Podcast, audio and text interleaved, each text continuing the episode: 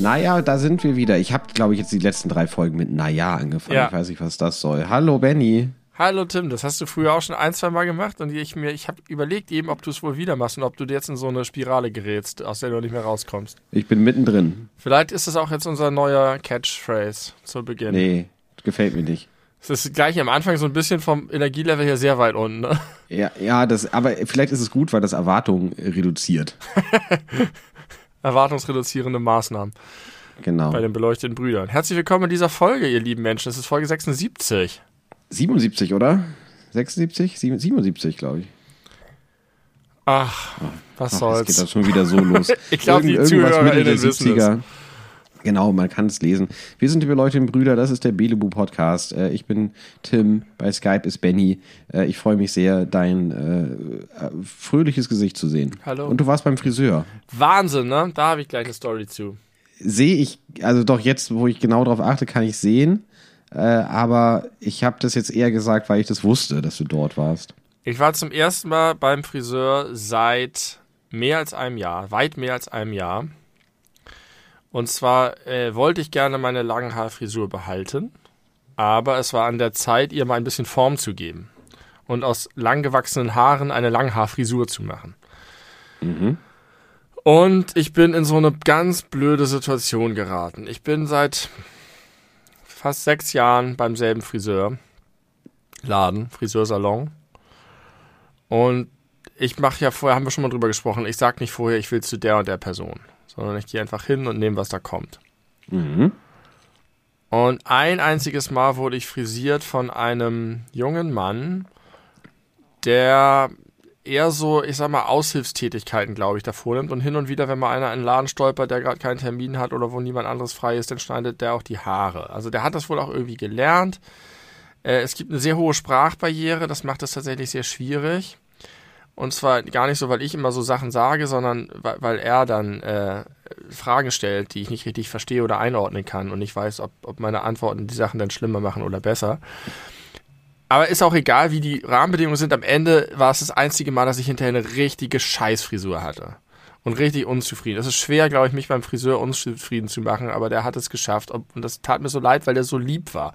Weil ich auch ein bisschen Mitleid mit ihm habe, weil ich das Gefühl habe, dass er so auf neckische Art und Weise von seinen KollegInnen herumgeschubst wird. Aber nicht bösartig, sondern schon freundlich. Ja, irgendwie freundlich, aber trotzdem finde ich unangemessen. Und ich habe auch das Gefühl, das hat ein bisschen was mit seinem Status zu tun. Das ist so ein bisschen so wie, ja, hier ist so ein bisschen so gnadenmäßig, darfst du bei uns arbeiten, aber dafür dürfen wir dich auch so ein bisschen herumnecken. Aber der ist lustig und freundlich und sehr bemüht und ich sag dann natürlich auch nichts. Und bin rausgegangen und habe dann einfach hinterher gehofft, dass es nie wieder passiert, dass er mir die Haare schneidet. Hast du direkt gedacht, scheiß Frisur? Ja. Auch vor Ort? Okay. Ich habe schon gemerkt beim Schneiden. Er war irgendwie so über, er hat auch wahnsinnig lange gebraucht und kleinteilig geschnitten und nicht so zupackt. Das war einfach, glaube ich. Ah, es war, war nicht schön. Und ähm, dann ist es aber nie wieder passiert in den, in den sechs Jahren. Ich war einmal bei ihm und dann nie wieder. Hatte auch das Gefühl, dass er ganz damit aufgehört hat. Und jetzt rief ich an und sagte, ich einfach mal auf gut Glück kriege ich heute vielleicht noch einen Termin. Sagte mir am Telefon, ja, kein Problem, komm gleich vorbei. Und zack, war ich in seinen Händen gefangen. Und ausgerechnet jetzt, wo es darauf ankam und wo ich noch nicht mal sagen konnte, ja, so, so einfach kurzer Frisur, sondern eigentlich wollte ich hingehen und sagen, pass mal auf, du liebe äh, ähm, Frisurexperten-Person. Ich habe keine Ahnung von langen Haaren. Ich habe jetzt lange Haare, ich will einen coolen Schnitt, mach mal was draus. Aber das konnte ich dem wirklich nicht sagen. Ja. Stelle ich mir schwierig vor, weil du ja auch gar keine Erfahrung äh, selber damit hast, was eine gute Frisur ist mit langen Haaren bei dir. Eben. Ich hätte sagen können, ich will aussehen wie Dave Grohl, aber ich glaube, damit hätte er auch nicht viel anfangen können. Hättest ja ein Bild googeln können. aber ich glaube, auch damit hätte er nicht viel anfangen können. Es war, und es tat mir so leid. Es ist jetzt nicht so schlimm, aber es hätte viel besser werden können. Ich sehe mir viel zu brav aus. Es ist nicht das, was ich mir erhofft hatte. Ähm, ja, das war ein bisschen schade. Und natürlich habe ich am Ende gesagt, prima, vielen Dank, alles gut. Das stelle ich mir auch schwierig vor, wenn du sagst, wie auch ich, egal, ist egal, wer es macht, aber wenn dann plötzlich die Komponente dazu kommt, egal welcher, Hauptsache einer nicht. Ja, genau, aber so ist es. Aber das sagt man nicht als höflicher Mensch. Sagt man nicht als höflicher Mensch. Man erduldet es und nimmt es hin und dann sieht man halt so aus, wie man aussieht. Und gibt trotzdem gutes Trinkgeld? Ja, sicher. Sehr gut. Sicher. Sehr gut. Ähm, okay, deine, de, dein erstes Highlight, was du loswerden möchtest, ist, äh, wie du beim Friseur warst und mittelzufrieden bist. gar nicht zufrieden eigentlich. Gar, gar, nicht zufrieden. Ich war so, so enttäuscht. Ich war einfach schon, während ich da saß, es war einfach die ganze Zeit eine Enttäuschung. Also hier auf meinem kleinen Skype-Bild sieht es nicht so schlimm aus. Mein Glück. Das liegt vielleicht auch daran, dass ich die Kopfhörer auf habe. Das kann sein. Musst du das jetzt zu deinem Style hinzuaddieren? ja, ich trage in letzter Zeit sehr häufig Haarreif. Ja, auch in der Öffentlichkeit? Ja, auch in der Öffentlichkeit. In der Bahn. Hast, hast du denn eigentlich mal versucht, einen Zopf zu machen? Ja, das will ich nicht. Weil das dir nicht steht oder Ja, aus nee. ideologischen Gründen? Ähm, meine Frau möchte das gerne hin und wieder, vor allem meine Tochter. Das bringt mich, egal welche Art von Zopf es ist, es bringt mich immer in bestimmte Schubladen, in die ich nicht rein will. In, also in, in, in persönliche Schubladen Nee, von ja, dir. ja in, in so, in so Lifestyle-Typen, die ich nicht sein will. Aber bist du ja nicht. Nur weil du ein, ein äußeres Merkmal teilst, bist du doch nicht ein anderer Typ. Äh, ja, aber ich werde dann so wahrgenommen. Und vielleicht nehme ich mich dann selber aus so wahr und fühle mich unwohl. Ich, ich möchte gerne vermeiden, in bestimmte Stereotype, Klischees optisch zu sehr reinzugeraten. Weißt du, entweder geht das in so eine Hipster, so wie, wie Judah von Bojack Horseman, oder es ist so eine, so eine äh, Metal-Dude-Richtung, oder es ist so eine Barfuß-Öko-Typ oder so Surfer. Und das ist alles, jede Art von Zopf, ähm, Nee, ist nicht gut. Mein Bart ist jetzt auch schon wieder zu. Ich, wir reden viel zu viel über mein Äußeres in diesem Podcast. Das sind 6 Minuten 44. Können wir mal bitte einen richtigen Einstieg in die. Wollen wir nochmal anfangen? Naja. Nein, nein, nein, nein, nein. Äh, naja, äh, ich finde das sehr spannend, dass du eine Entscheidung triffst, dein Äußeres betreffend, weil du Sorge hast, in eine Klischee- Klischeeschublade gesteckt zu werden, die du selber vor allem im Kopf hast, die sicherlich auch andere Leute haben, aber ja auf jeden Fall auch nicht alle. Ja, das ist richtig. Siehe deine Frau. aber ich habe sie halt. Und Ja. ich weiß, dass ich selber in die Falle tapse, dass wenn ich solche Menschen sehe, die so aussehen, dass ich Vorurteile entwickle, schnell. Aber könntest du dich jetzt nicht als, äh, als Vermittler zwischen den Vorurteils-Schubladenwelten dich äh, gebären? Naja, es kommt ja dazu, dass ich, es gibt ja auch einen Grund für die Vorurteile und der liegt, glaube ich, auch daran, dass ich diesen Style optisch blöd finde und demnach auch gar nicht für mich haben will. Mm. Ich sehe mich tatsächlich nicht als Zopftyp. Ich finde auch, also ich finde die Leute dann gar nicht blöd. Ich finde nur, das passt nicht zu mir. Ich finde, ein Zopf ist nicht mit meiner Persönlichkeit vereinbar. Okay. Ich bin mehr so der wallende Haare-Typ. Jetzt hattest du mich gerade überzeugt mit, du fühlst dich selber damit nicht so wohl, aber dann hast du auch wiederum irgendwas gesagt, was jetzt bedeutet, dass doch es einen bestimmten Typ Menschen gibt, der einen Zopf trägt als Mann. Weiß ich nicht, ob das stimmt oder falls es stimmt, ob ich möchte, dass es so bleibt. Doch, es gibt viele, die Zöpfe tragen, viele Männer und das ist auch voll okay. Ja, und äh, vor allem auch sehr viele sehr unterschiedliche Ja, Männer. voll okay. Und auch Leute, bei denen das gut aussieht. Siehe Judah, das ist zwar eine Comicfigur, aber Oh, was für ein eine. schneidiger Kerl. Na gut, okay, wir können gerne das Thema dein Äußeres verlassen und zum, ähm, zur größten Nachricht seit mehreren Monaten, würde ich mal sagen, kommen. Michael Wendler und Laura Müller sind jetzt bei OnlyFans. Hast du noch nicht mitbekommen? Nein. Seit heute Morgen geht das wild durch zumindest meine Bubble durch.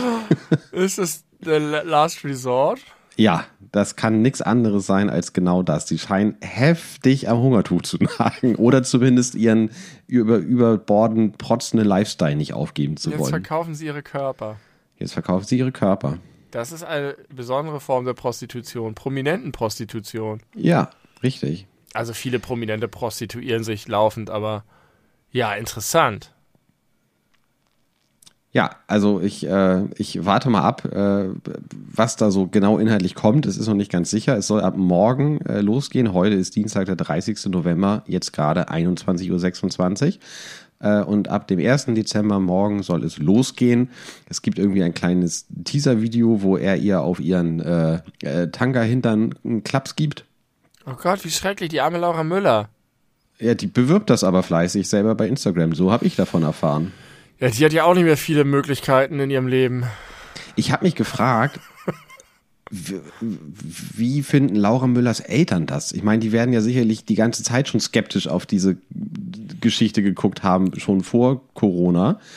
Und sich dann vielleicht gedacht haben, gut, das Kind äh, verdient jetzt irgendwie viel Geld und ist ja auch erwachsen, was sollen wir machen? Aber jetzt irgendwie zu wissen, dass tatsächlich der Angetraute äh, dem Wahnsinn anheimgefallen ist und sie offensichtlich so zumindest in meinem Kopf dazu überredet hat, ey Mädchen, wir kriegen keine richtigen Werbedeals mehr, wir müssen jetzt äh, deine Sexiness auskosten und selber das Geld ran schaffen. Also ich weiß nicht, ich als Vater wäre da nicht happy. Ja, jetzt muss jeder OnlyFans-Kunde da draußen sich ganz genau überlegen, was er mit seinen Dukaten machen möchte.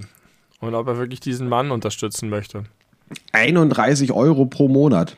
Für die beiden alleine oder für ganz OnlyFans? Für, für die beiden alleine. Und also wenn ich das, wenn ich das Konzept von OnlyFans ist ja im Grunde Patreon mit ah, ja. Sexualität im äh, theoretisch. Es gibt also keine OnlyFans Flatrate. Nee, das nee, würde auch also gar keinen Sinn machen. Kann, ich äh, bin da nicht, aber ich habe das jedenfalls noch nicht gehört. Ich weiß nur, dass die Preise doch sehr unterschiedlich sind. Und soweit ich das mitbekommen habe, ist so ein Standardpreis vielleicht sowas wie 10 Euro im Monat. Aber Wendler und Müller sind da gleich mal äh, aufs Dreifache aus. In der Hoffnung, dass das äh, richtig viel Schotter gibt. Dafür kriegt man drei Streaming-Dienste. Ja. Ja, irre. Also bitte, liebe Leute, auch wenn ihr Laura hot findet, gebt dem Wendler keine Chance und kein Geld. Er ja, hat den, er hat den Aufschlag auf dem Granit verdient. Das wird sich ja auch äh, sicherlich so umsonst irgendwo angucken lassen, kann ich mir gut vorstellen. Also nutzt eure VPN-Tunnel und eure BitTorrent-Server, um illegal das heiße Treiben der kleinen Laura-Maus. Äh, oh Gott, aber dann ist ja der Wendler auch immer dabei. Wie schrecklich. Da kann auch niemand aroused werden. Und ich habe mich gefragt, also es gibt wohl zwei Videos auf dem Kanal, einmal das mit den Po-Clubs und es gibt ein Video, wie irgendwie eine nicht näher zu identifizierende Person, vielleicht Michael Wendler, sich den Playboy durchblättert, wo Laura Müller äh, abgebildet oh, war. Gott. Und ich frage mich, ob das vielleicht nicht gleich wieder rechtliche Probleme nach sich zieht, weil ich mir sehr schon gut vorstellen kann, dass schon die Rechte dieser Fotos bei Playboy liegen und nicht bei Laura Müller. Ja, könnte sein, sehr wahrscheinlich. Und wenn sie jetzt das aktiv nutzt, um Geld damit zu verdienen, ist das bestimmt Vertragsbruch, kann ich mir vorstellen. Ja. Haben wir Aber gleich schon die nächste Klage am Hals. Vielleicht sollen wir das mal in Playboy stecken. Guck mal, der Wankler ist unterwegs und benutzt euer Material. der Wankler. Das gefällt mir gut. Ja, also das hat mich, äh, hat mich heute beschäftigt, dieses Thema. Schau, da schauert's mich schon wieder kalt und ha äh, haarig. Nee, einfach nur kalt, den Rücken runter. Heidewitzka. Heidewitzka. Benny, ich habe gehört, es gibt News aus der Hühnerfront. Kikeriki, Kikeriki. Es gibt geht's. Neues aus dem Hühnerstall. Ich versuche nur Dinge zu erzählen, die wirklich neue Informationen sind und halte die anderen Sachen kurz. Also wir hatten, wie ihr wisst, fünf Hühner, nachdem die anderen alle weggemampft wurden vom Fuchs. Dann sind zwei unglücklich verstorben, ohne größeres Zutun, mit Verletzungen und so. Hatte ich alles erzählt. Drei sind über und wir wollten jetzt gerne einfach noch mehr haben. Und weil wir so viele verloren haben, haben wir gedacht, wir machen gleich mal, hauen gleich mal richtig zu, nehmen uns noch vier dazu, dann haben wir sieben. Und das ist schon eine Hausnummer, muss ich sagen. Und eigentlich sollten die erst im Januar kommen aus der nächsten Rettung, aber jetzt haben wir, es gibt noch ein, ein anderes Projekt von diesem Verein und das ist die sogenannte Junghennenrettung. Und das ist tatsächlich ganz interessant, denn die ganze große Geschichte kennst du ähm, wie das funktioniert mit der Ausstellung und dass die dann alle eigentlich getötet werden. Aber was passiert mit den Hennen, die vorzeitig verletzt werden? Also innerhalb dieser anderthalb Jahre, in denen sie eigentlich in den Betrieben schön Eier legen, gibt es ja durchaus sehr viele Verletzungen aufgrund der schlechten Haltungsbedingungen. Mhm. Und diese Hennen werden natürlich auch alle getötet, weil es sich nicht lohnt, den Tierarzt zu bezahlen. Ähm, und dieser Verein macht mit seinen Spendengeldern im Wesentlichen genau das, dass er die Tierarztkosten für solche Hennen übernimmt. Mhm. Das heißt, da sind vier Hennen gewesen, die aussortiert werden sollten. Die zwei davon mussten per Kropfsonde gefüttert werden, weil die nichts mehr zu sich genommen haben, nur noch gelegen haben, solche fetten blauen Beulen am Hals hatten oder sonst irgendwas. Also denen ging es zum Teil richtig schlecht, die waren kurz vorm Sterben und dann haben die die aber einfach hochgepäppelt äh, mit Hilfe von Tierärztinnen und jetzt geht's denen richtig gut. Und die sind also wesentlich jünger als die, die wir bisher hatten und total wiederhergestellt und haben, auch weil sie nicht so lange da in der Haltung waren, ein total gutes Gefieder noch und sind quietschfidel. Und so sind wir jetzt vorzeitig an vier neue Hennen gekommen. Und das sind keine KZ-Hühner wie die alten, Doch. als sie frisch bei euch aufgetreten sind. Also optisch meine ich. Nein, jetzt. nein, überhaupt nicht. Die sehen total gut aus, aber die waren auch im KZ. Sie waren aber nur so kurz, dass ihnen das KZ nicht so äh, schlimm zusetzen konnte. Und äh, wir haben die abgeholt selber bei denen, die sich da im Verein engagieren. Und das war das eigentlich Interessante. Die machen das seit über zehn Jahren und da waren wir und die haben so liebevoll gestaltet. Draußen so einen riesengroßen Auslauf, der über, überspannt ist mit einem riesen Netz und ganz viele Möglichkeiten für die, für die Hände. Und da habe ich auch nochmal so viel von denen gelernt über, über die Haltung und das Problem. Und interessant war unter anderem, ich hatte erzählt, dass die aus diesem Großbetrieb bekommen sie die raus, weil äh, der Chef von diesem Riesenbetrieb eigentlich dem Verein sehr positiv gegenüber eingestellt ist. Und dann haben die aber ein Video gedreht, um noch, weil die vor allen Dingen Werbung machen. Die wollen eigentlich, wollen sie dafür sorgen, dass die Leute weniger Eier essen, damit weniger Eier produziert werden, damit weniger Hennen gezüchtet werden, damit es einfach gar nicht so viel Leid und so gibt. Die haben ja nichts davon, dass es so viele Hennen gibt. Und deswegen wollten sie ein Aufklärungsvideo dehnen und zeigen, wie es überhaupt im Rahmen dieses Junghennenprogramms zu diesen Verletzungen kommt. Und äh, das hat dann der Typ gesehen und das war halt nicht zurückzuführen auf darauf, aber da hat er das so beschrieben, dass er sich selber als der Gute gesehen hat. Der gute ähm, Hühnerhalter, aber hat das Video gesehen und festgestellt, oh, ich bin der Böse, weil ich das verursache, was da passiert. Diese Mhm. ganzen Schäden. Und seitdem verbietet der, dass die Hennen da rausgehen. Jetzt machen die das nur so unter Hand mit irgendwelchen Mitarbeitern heimlich, dass sie dann, dass der Chef davon nichts mitbekommt und so. Also Ach, mega. Outlaw-mäßig sind wir hier unterwegs. Darf ich vielleicht gar nicht jetzt erzählen hier im Podcast. Äh, doch, bestimmt. Also es ist irgendwie so, Bei unserer Reichweite ist es ganz schön gefährlich. ja, ne? Und äh, dann habe ich noch mit dem richtig, richtig lange mich unterhalten. Ganz, ganz interessant, ganz viel gelernt, nochmal, mich nochmal sehr bestätigt gefühlt in dem, was wir tun. Und am Ende hat er aber gesagt, die meisten Landwirte wollen gerne, dass es ihren Tieren gut geht. Da sind keine kranken Bastarde dabei. Das sind einfach alles Leute, die eigentlich so auch viel selber in ihren Möglichkeiten dafür tun, dass es den Herren besser geht. Aber der Preiskampf und das Preisverständnis der EndverbraucherInnen, das ist so dergestalt, dass sie keine andere Wahl haben.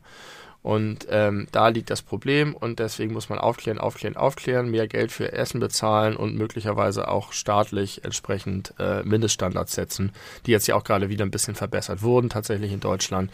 Und er hat auch nochmal gesagt, das, was du mit an Eiern im Supermarkt machst, das ist nicht mal die Hälfte dessen. Die, den größten Teil der Eier isst du, weil du dir Kekse kaufst, weil du dir Nudeln kaufst, weil du dir alle anderen. Und das sind Sachen, da holen sie sich die Eier irgendwo aus anderen Ländern, wo die Standards noch viel geringer sind. Und da kannst du davon ausgehen, dass es wirklich richtig elendig ist. Und deswegen ist es ein Kampf gegen Windmühlen, aber trotzdem hat mir das eine tiefe innere Befriedigung gegeben, da zu stehen auf diesem Glückshof da, wo die es wirklich nochmal viel besser haben als bei uns. Und ähm, Die da wegzukaufen. ein Geschenk bekommen. Ja, die können ja auch nicht unendlich, äh, unendlich nehmen. Also halt, so viel besser haben sie es da auch nicht. Das ist, aber die, man sieht schon, dass die da zehn Jahre lang dran rumgewerkelt haben und es verbessert haben.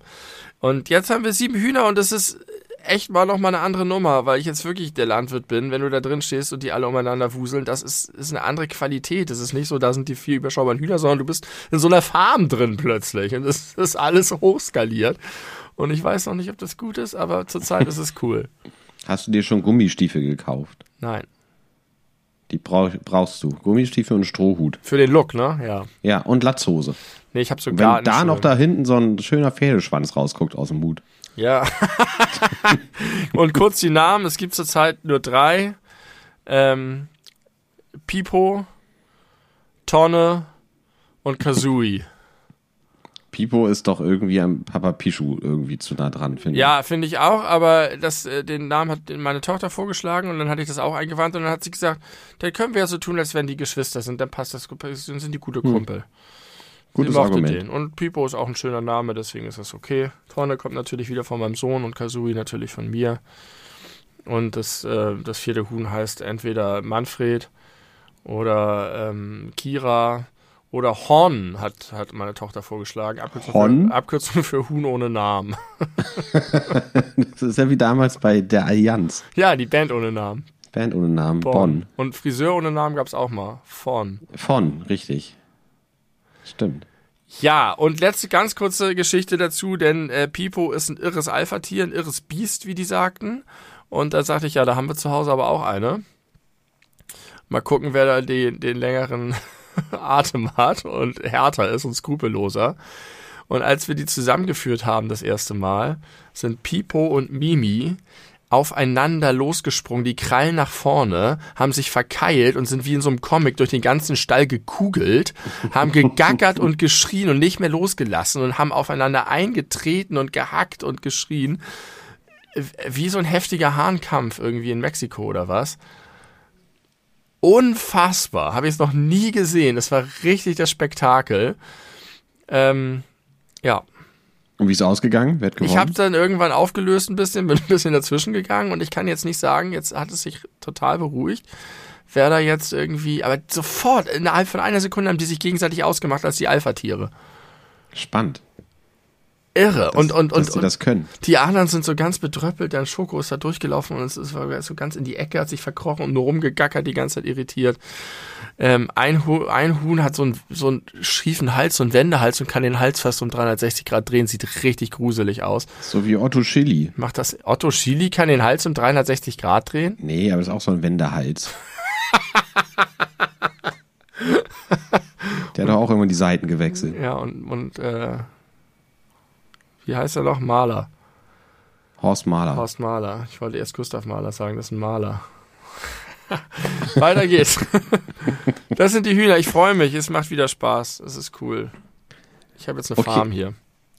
Okay, und die sind aber immer noch im Powerlegemodus und jetzt wisst ihr gar nicht, wohin mit den Eiern? Ja, weiß ich noch nicht. Zu- Zuletzt hatten wir tatsächlich unsere Vorräder ganz aufgebraucht, aber jetzt sieht es ganz gut aus, ja. Mal schauen, wie sich das jetzt entwickelt. Alter, ich habe hier eine Mücke im Zimmer am 30. November. Ganz bei viele super Mücken. kalten Temperaturen draußen. Haben wir auch immer noch im ersten Stock, ganz viele. Verrückt. Sterben die nicht draußen? Oder leben die schon sehr lange hier drin? Bald kommt am Heiligabend der Moskitoschwarm und gibt uns allen Malaria. Cool, ja, das, da, das hat die Welt jetzt noch gebraucht. Der Lockdown Ähm, kommt, der steht vor der Tür.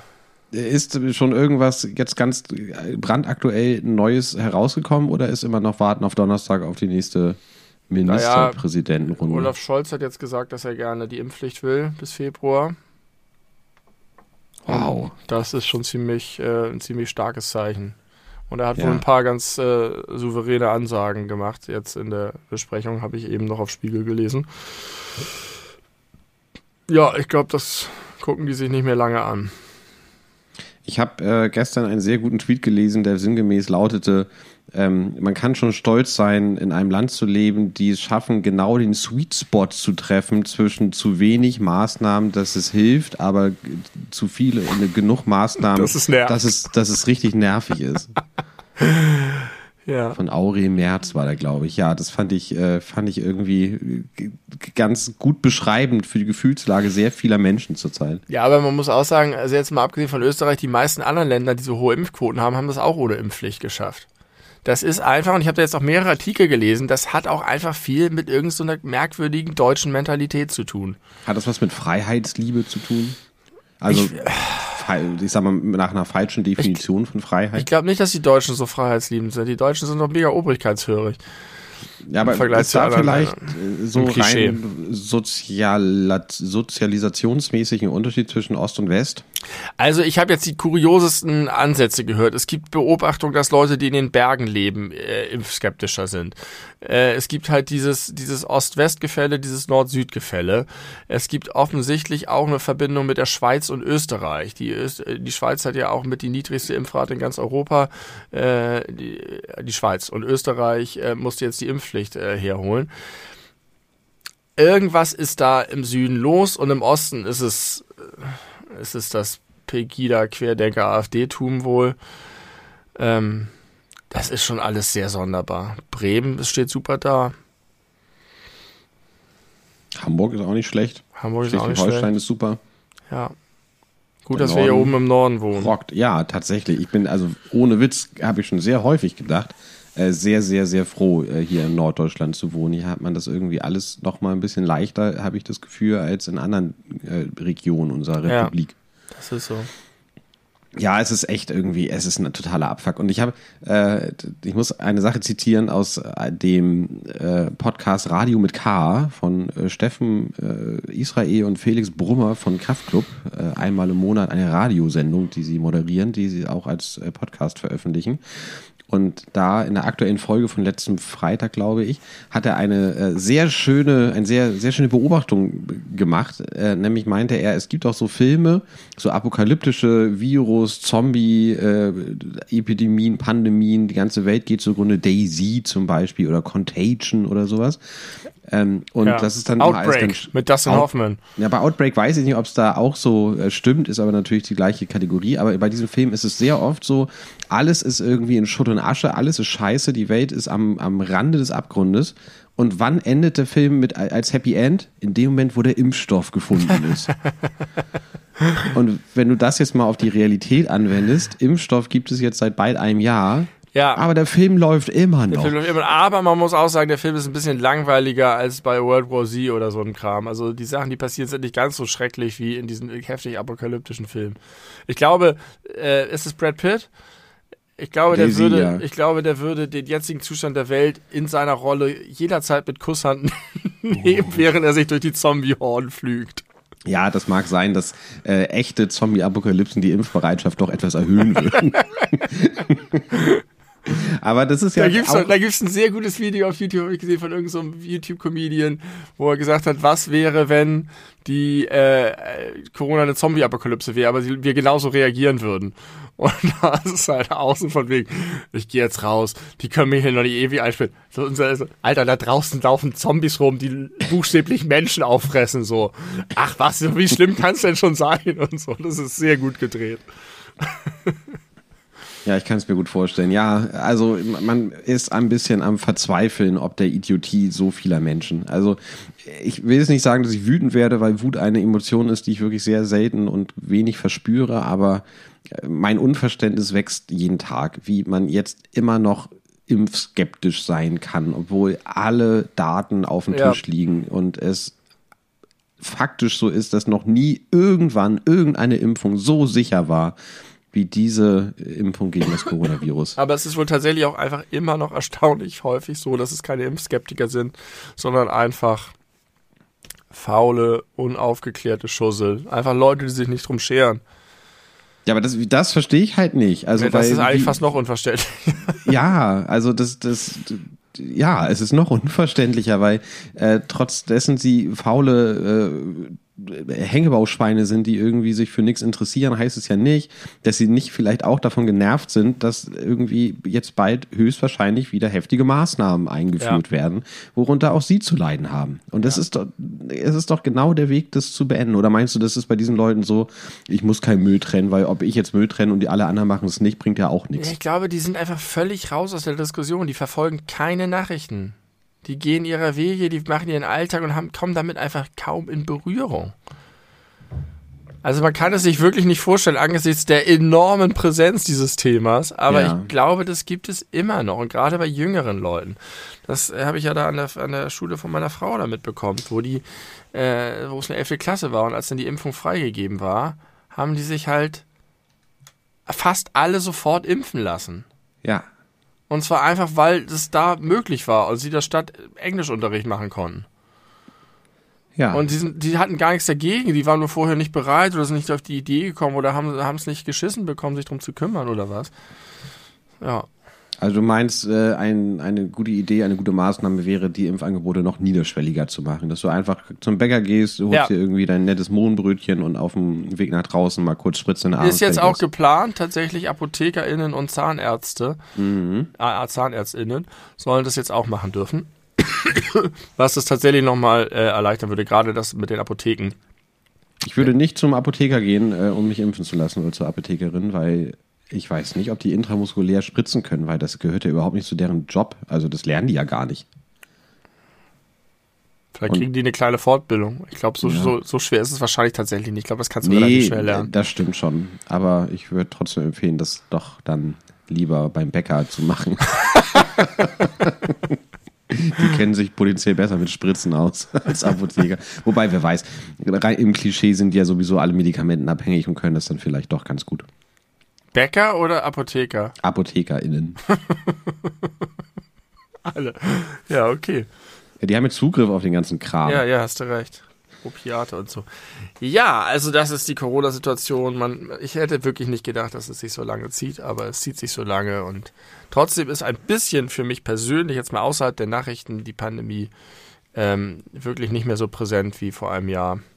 Das finde ich beeindruckend und ein bisschen äh, neiderfüllend, aber vor allem mit Unverständnis erfüllend, weil, also ja, hat jetzt auch wieder was mit Bubbles zu tun, ne? Aber ich, äh, also es gibt eigentlich keinen Tag, wo ich nicht viele, viele, viele Stunden irgendwelche Kommentare von allen äh, politischen äh, Richtungen lese über diese Thematik. Hängt natürlich auch ein bisschen mit meinem immer noch, glaube ich, ich gleich ja, ungesunden Telegram-Konsum zu tun. Ich sage ja außerhalb der Nachrichten. Also jetzt in meinem Privatleben. In meinem so. Job natürlich auch. Nein, so. in meinem Privatleben spielt mhm. die Pandemie keine Rolle mehr, abgesehen davon, dass ich mich immer noch regelmäßig teste und eine Maske trage.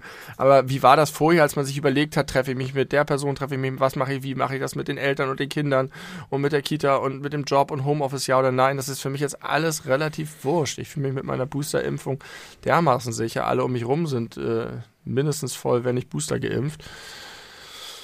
Ja, das deswegen, hilft. also wenn, wenn ich jetzt zu dir fahre oder wenn ich jetzt mich mit Leuten treffe, dann denke ich darüber nicht mehr nach. Ich denke auch nicht mhm. darüber nach, ob ich Leute umarme oder. Äh und meinst du, das ändert sich, sollten jetzt doch nochmal Kontaktbeschränkungen kommen, explizite? Ich glaube ich glaub nicht. Und ich glaube auch, ich weiß es nicht. Ich weiß nicht, ich kann mir wirklich kaum vorstellen, dass die Kontaktbeschränkungen für geimpfte, vollgeimpfte Personen äh, gleichermaßen sind, wie sie es einmal waren.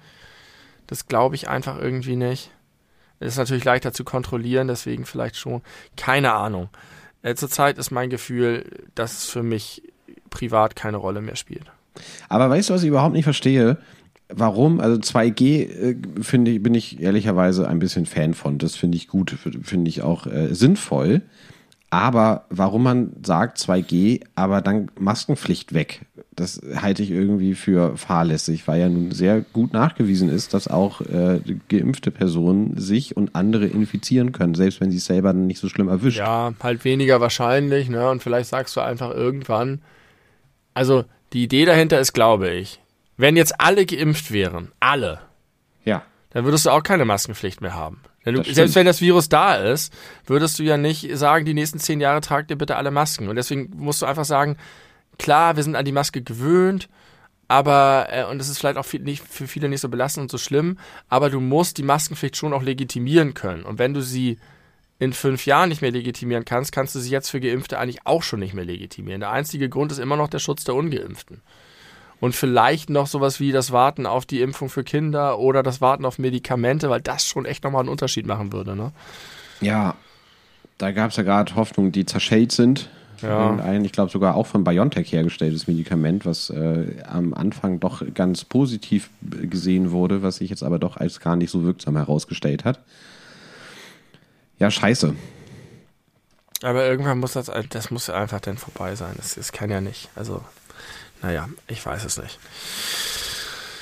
Es muss, ja, es muss, ja, irgendwann, es kann ja nicht, das sagen wir aber schon seit bald zwei Jahren. also, sagen wir. Ich weiß noch, dass so die allerersten Prognosen, als es so losging letztes Jahr, so Ende Februar, Anfang März, so ja, aber ich glaube, so im Sommer ist es dann aber auch wirklich mal ausgestanden und vorbei. Nee. absolut nicht. Hat nicht funktioniert. Nee. Ach ja, okay. In anderen Ländern schon. Lass uns mal äh, dieses, äh, dieses blöde Thema verlassen. Ich möchte mich kurz bei dir bedanken für oh, die gerne. Empfehlung des äh, äh, Brettspiel-Dokumentation. Äh, ja. Die haben wir tatsächlich geguckt, allerdings nur zwei Folgen, weil ich glaube, die dritte äh, noch nicht, doch nicht bei YouTube verfügbar ist. Okay.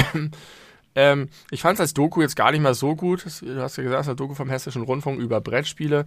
Aber tatsächlich, wie du es auch beschrieben hast, ist es sehr schön, diese Menschen zu sehen, die da mit viel Leidenschaft äh, ihrem Hobby nachgehen. Und es ist, ich kann mich sehr gut da reinversetzen und finde vor allen Dingen, dass das sehr bestätigt wird, was ich nämlich immer schon angenommen habe, dass da einfach extrem viel große äh, extrem viel Qualität drin steckt in vielen der Spiele, mhm. die über das hinausgehen, was man so an Zeitvertreib spielt, dass man so mit der Familie mal spielt. Ähm, ja, das darüber hinausgeht. Und äh, ja, ich habe da irgendwie jetzt, ja, ich fühle mich bestätigt, da weiter äh, Interesse daran zu haben und dem vielleicht irgendwann auch nachgehen zu können.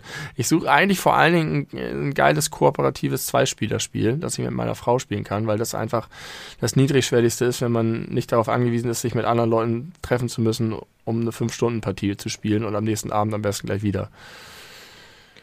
Ja, zu zweit ist gar nicht mal so einfach.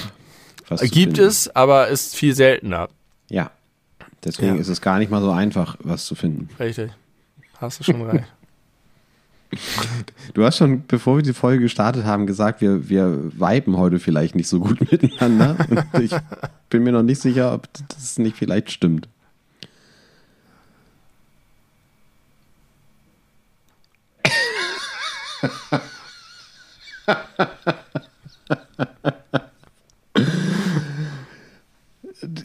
Gib mir mal was. Du wolltest gerade was sagen. Du wolltest nee, was sagen. Ich wollte nichts sagen. Ich, mach, ähm, mal, mach mal was. Ich, ich sag jetzt, mach mal was. Dann, dann lade ich einfach meine weiteren Sachen äh, runter, die ich dringend loswerden musste. Ich musste mich auch noch mich äh, korrigieren. Da musste ich sehr lachen, als ich das letzte Mal über Hamburg Barft gesprochen habe. Das zweite Mal. Heute muss ich ja. zum dritten Mal darüber sprechen. Ja. Da habe ich gesagt, ich wusste nicht, dass Barfen so eine Sache ist. Ich dachte, dass wir einfach so ein Wortspiel, haha, vom englischen Barf bellen. Aber Barf heißt gar nicht bellen. Das ist viel, viel besser. Barf heißt kotzen. Und wenn ich das, wenn mir das klar gewesen wäre, hätte ich über den Laden Hamburg kotzt noch viel mehr gelacht und es nicht verstanden. Und dann habe ich geguckt, warum heißt das denn Barfen? dachte ich, vielleicht kommt das aus dem Deutschen und so. Nein, nein, nein, nein, nein. Das haben tatsächlich erst eine Kanadierin erfunden. Und es ist Debbie Tripp heißt sie. Und es ist die Abkürzung für Born Again Raw Feeders, wiedergeborene Rohfütterer. Und das kann doch nur ein heftiger Trollmove sein, weil das so eine ungelenke Abkürzung ist und sie einfach nur das Wort Kotzen da reinbringen wollte als Akronym und sich jetzt ins Fäustchen lacht, weil die ganzen Leute äh, äh sagen, ich, ich mach mit meinem Hund Kotzen.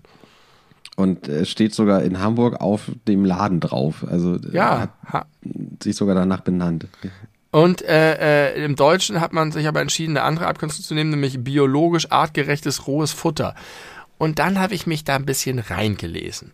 Und nachdem ich schon Abbitte geleistet habe dafür, dass das ja eigentlich alles gut ist, muss ich sagen, es hat sich doch wieder Skepsis eingeschlichen. Denn hier steht, im Grunde ist es die artgerechteste Form, sein Hund oder seine Katze zu ernähren, ganze Beutetiere zu verfüttern. Aus, allein aus organisatorischen Gründen ist es in den allermeisten Fällen nicht möglich, seinem Hund oder seiner Katze ganze Tiere anzubieten.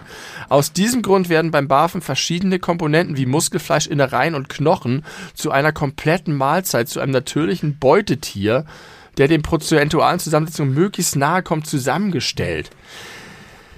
Das heißt, es gibt Tiere, die Wildnis, Freiheit. Jetzt kommen wir Menschen und domestizieren diese Tiere nicht nur als Nutztiere, sondern zu unserem persönlichen Vergnügen, damit wir es uns äh, äh, gut fühlen, weil wir das Gefühl haben, wenn wir sie streicheln, tun wir dem Wesen etwas Gutes und äh, haben sie sozusagen als als Ego-Trip-Sklaven uns zurechtgezüchtet, so damit das alles schön schön gut ist. Dabei überzüchten wir sie so sehr, dass sie ganz viele Sachen sowieso schon nicht mehr essen können. Und jetzt sagen wir, oh, die armen Tiere, die können gar nicht mehr in der Wildnis umherstreifen und Tiere erlegen. Was tun wir?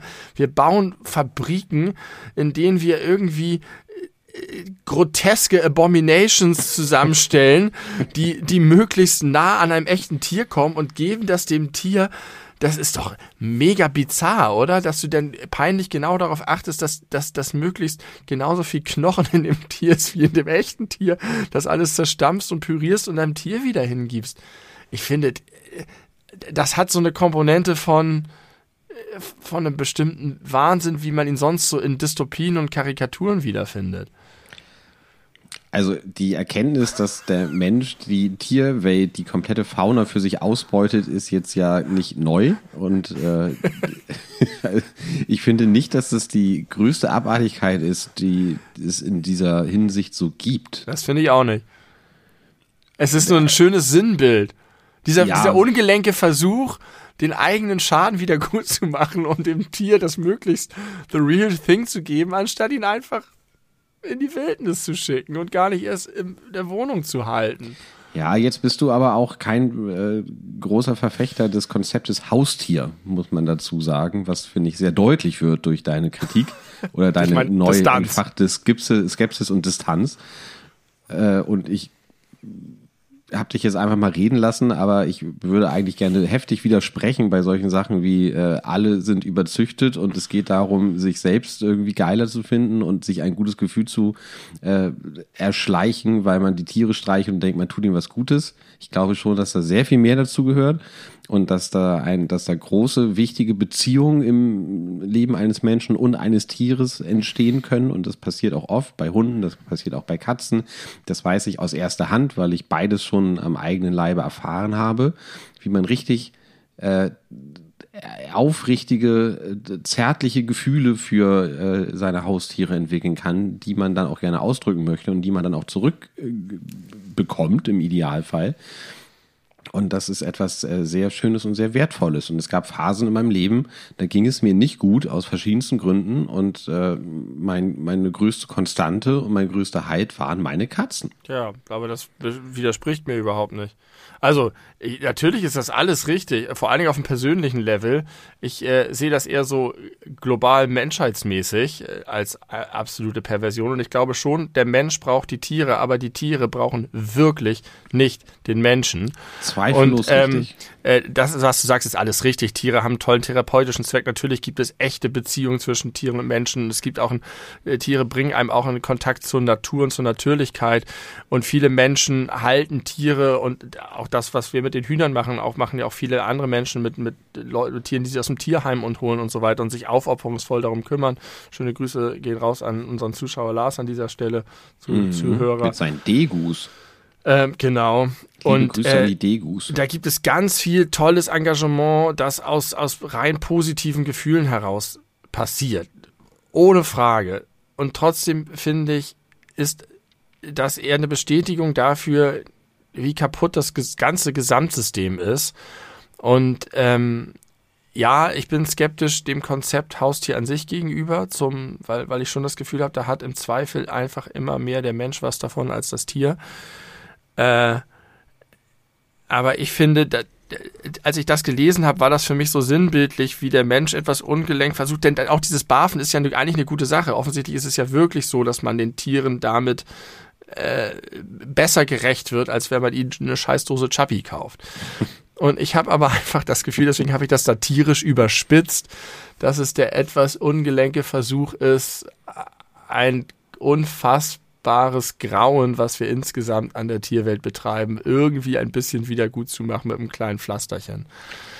Auf dem individuellen, auf der individuellen Ebene. Und das ist alles okay, ich will das nicht schlecht reden. Es ist, mir wird anhand dessen nur die, die Bizarrness der Gesamt, des gesamten Verhältnisses zwischen Mensch und Tier mal wieder deutlich.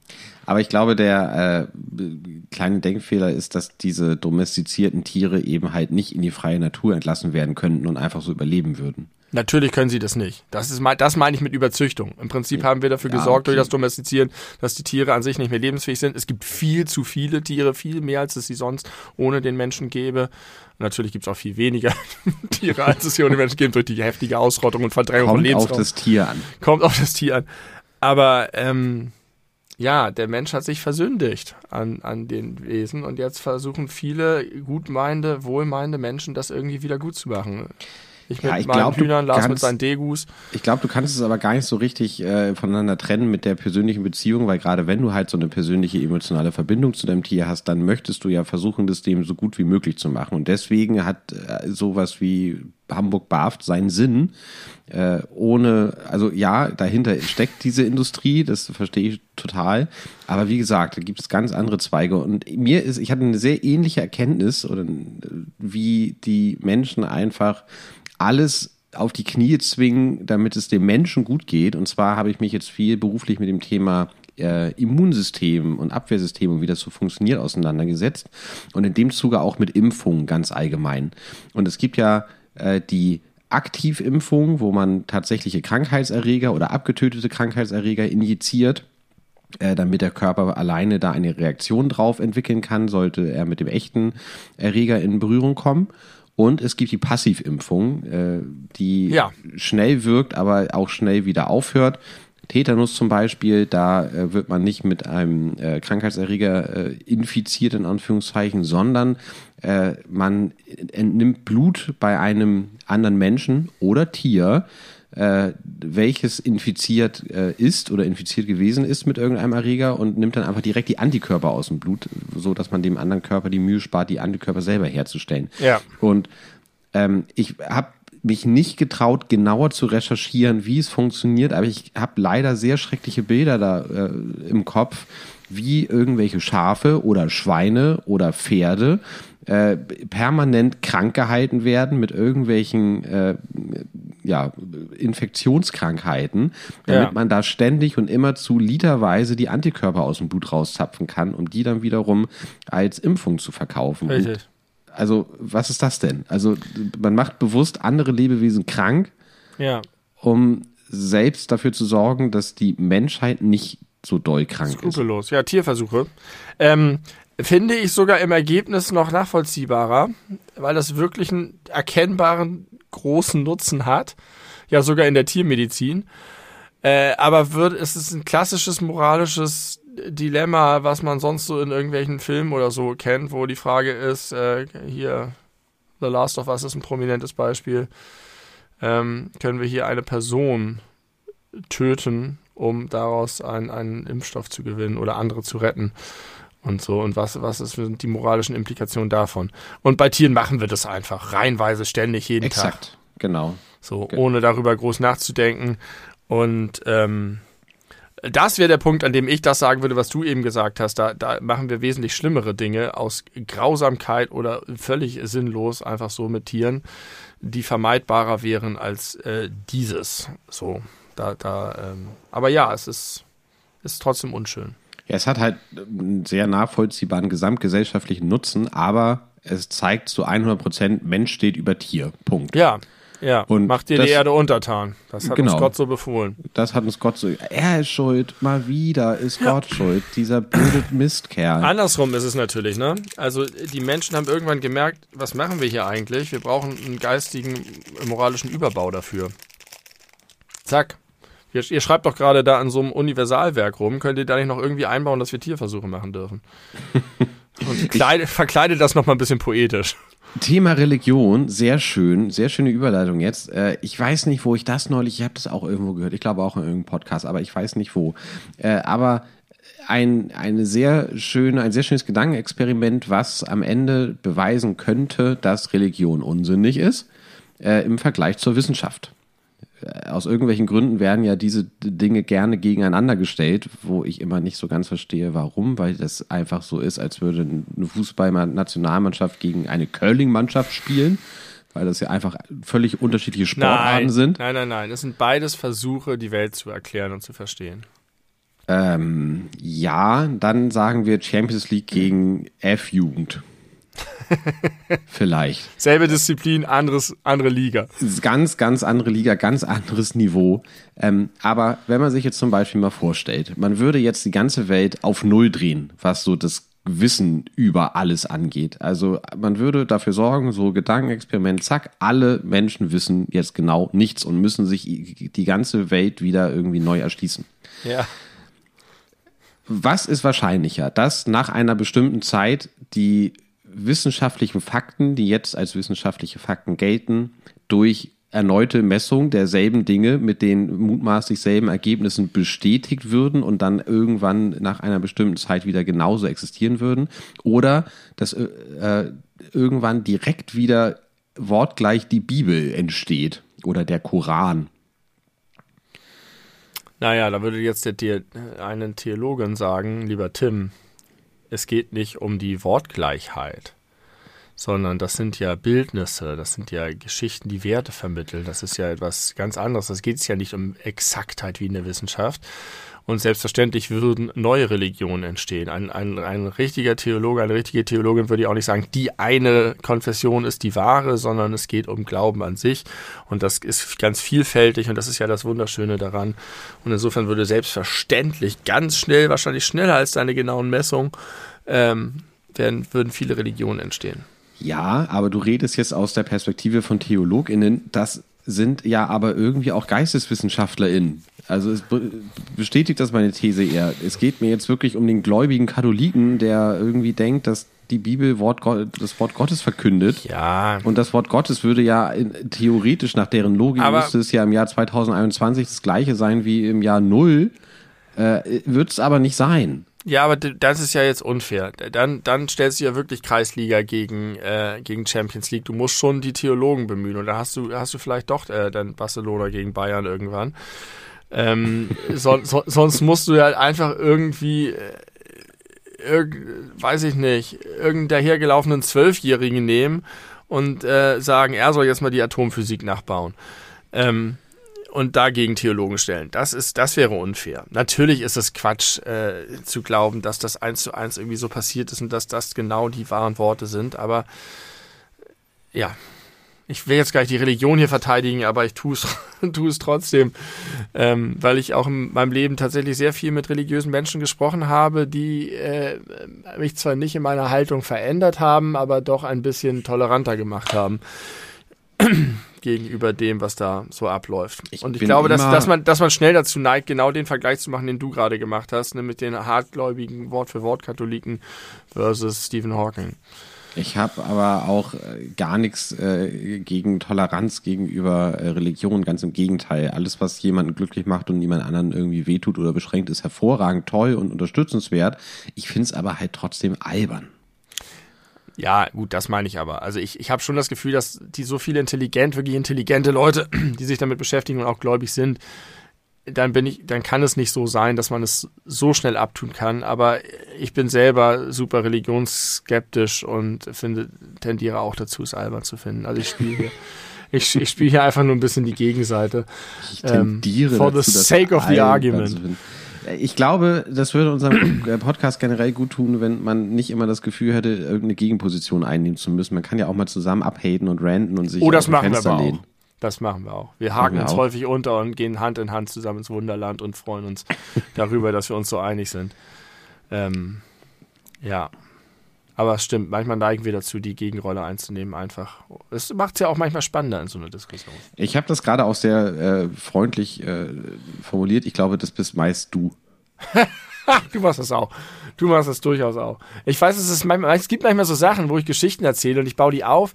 Und ähm, wenn du dann darauf einsteigst und das äh, sozusagen gleich verstehst und das weiterführst, dann hat man das Gefühl, oh cool, ja, das hat funktioniert, die Geschichte hat sich gelohnt, aber in dem Moment, wo du so dreimal nachfragst und es nicht verstehst oder nicht verstehen willst oder sagst, nein, das stimmt doch gar nicht, bröselt das alles komplett auseinander und ich denke, scheiße, mein ganzer Monolog hätte ich mir sparen können, ich habe mich hier gerade voll zum Arsch gemacht. Äh, Ableismus. Ähm, habe ich einen kurzen Nachtrag. Mhm. Wir haben ja ein bisschen sch- gesagt, wir haben Schwierigkeiten damit, das zu implementieren. Wir finden das zwar eigentlich richtig, aber das ist irgendwie schwierig zu verstehen und im Alltag anzuwenden. Ich habe noch mal mit meiner sehr klugen Frau darüber gesprochen und die hat etwas sehr Kluges dazu gesagt, weil ich auch meinte, erstens fällt es mir sehr viel schwerer, die Worte wie dumm, blöd, bescheuert, bekloppt aus meinem Sprachschatz zu vertreiben.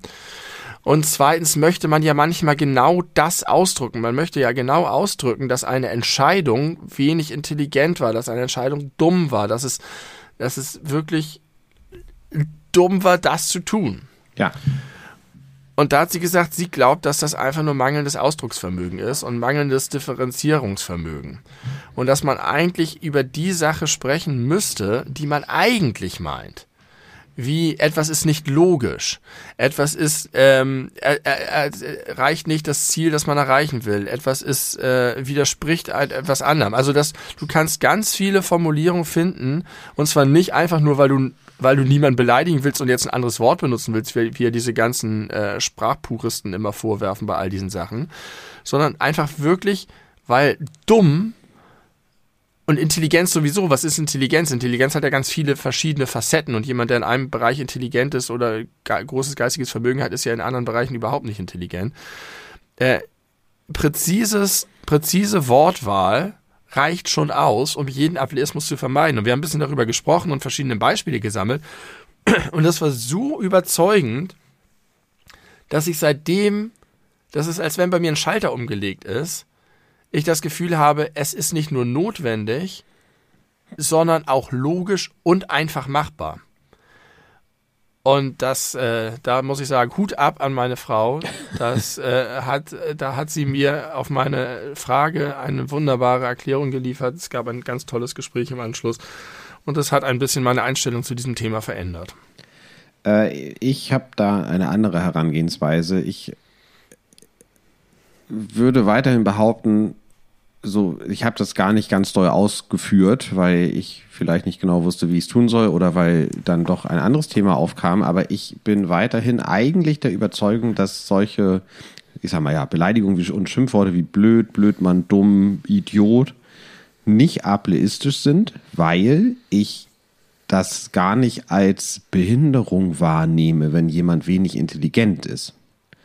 Weil genauso wie du gerade gesagt hast, es gibt Menschen, die sehr intelligent sein können, die dann aber auf anderen Ebenen irgendwie krasse Defizite haben. Ähm, würde ich sagen, dass Menschen, die nicht über einen hohen IQ verfügen, wenn man das jetzt mal so definieren möchte, äh, trotzdem ja in anderen Bereichen sehr toll sein können und ganz wunderbare Menschen. Und wenn ich jemanden frage, äh, was soll das, bist du dumm oder was für eine dumme Aktion oder ähnliches, dann möchte ich äh, na okay, der, Moment, ich muss das Beispiel anders wählen. Wenn ich irgend, ich, ich sag selten, dass Menschen dumm sind, auch, nee, das stimmt auch nicht, sage ich oft, ich bin bei Telegram viel unterwegs.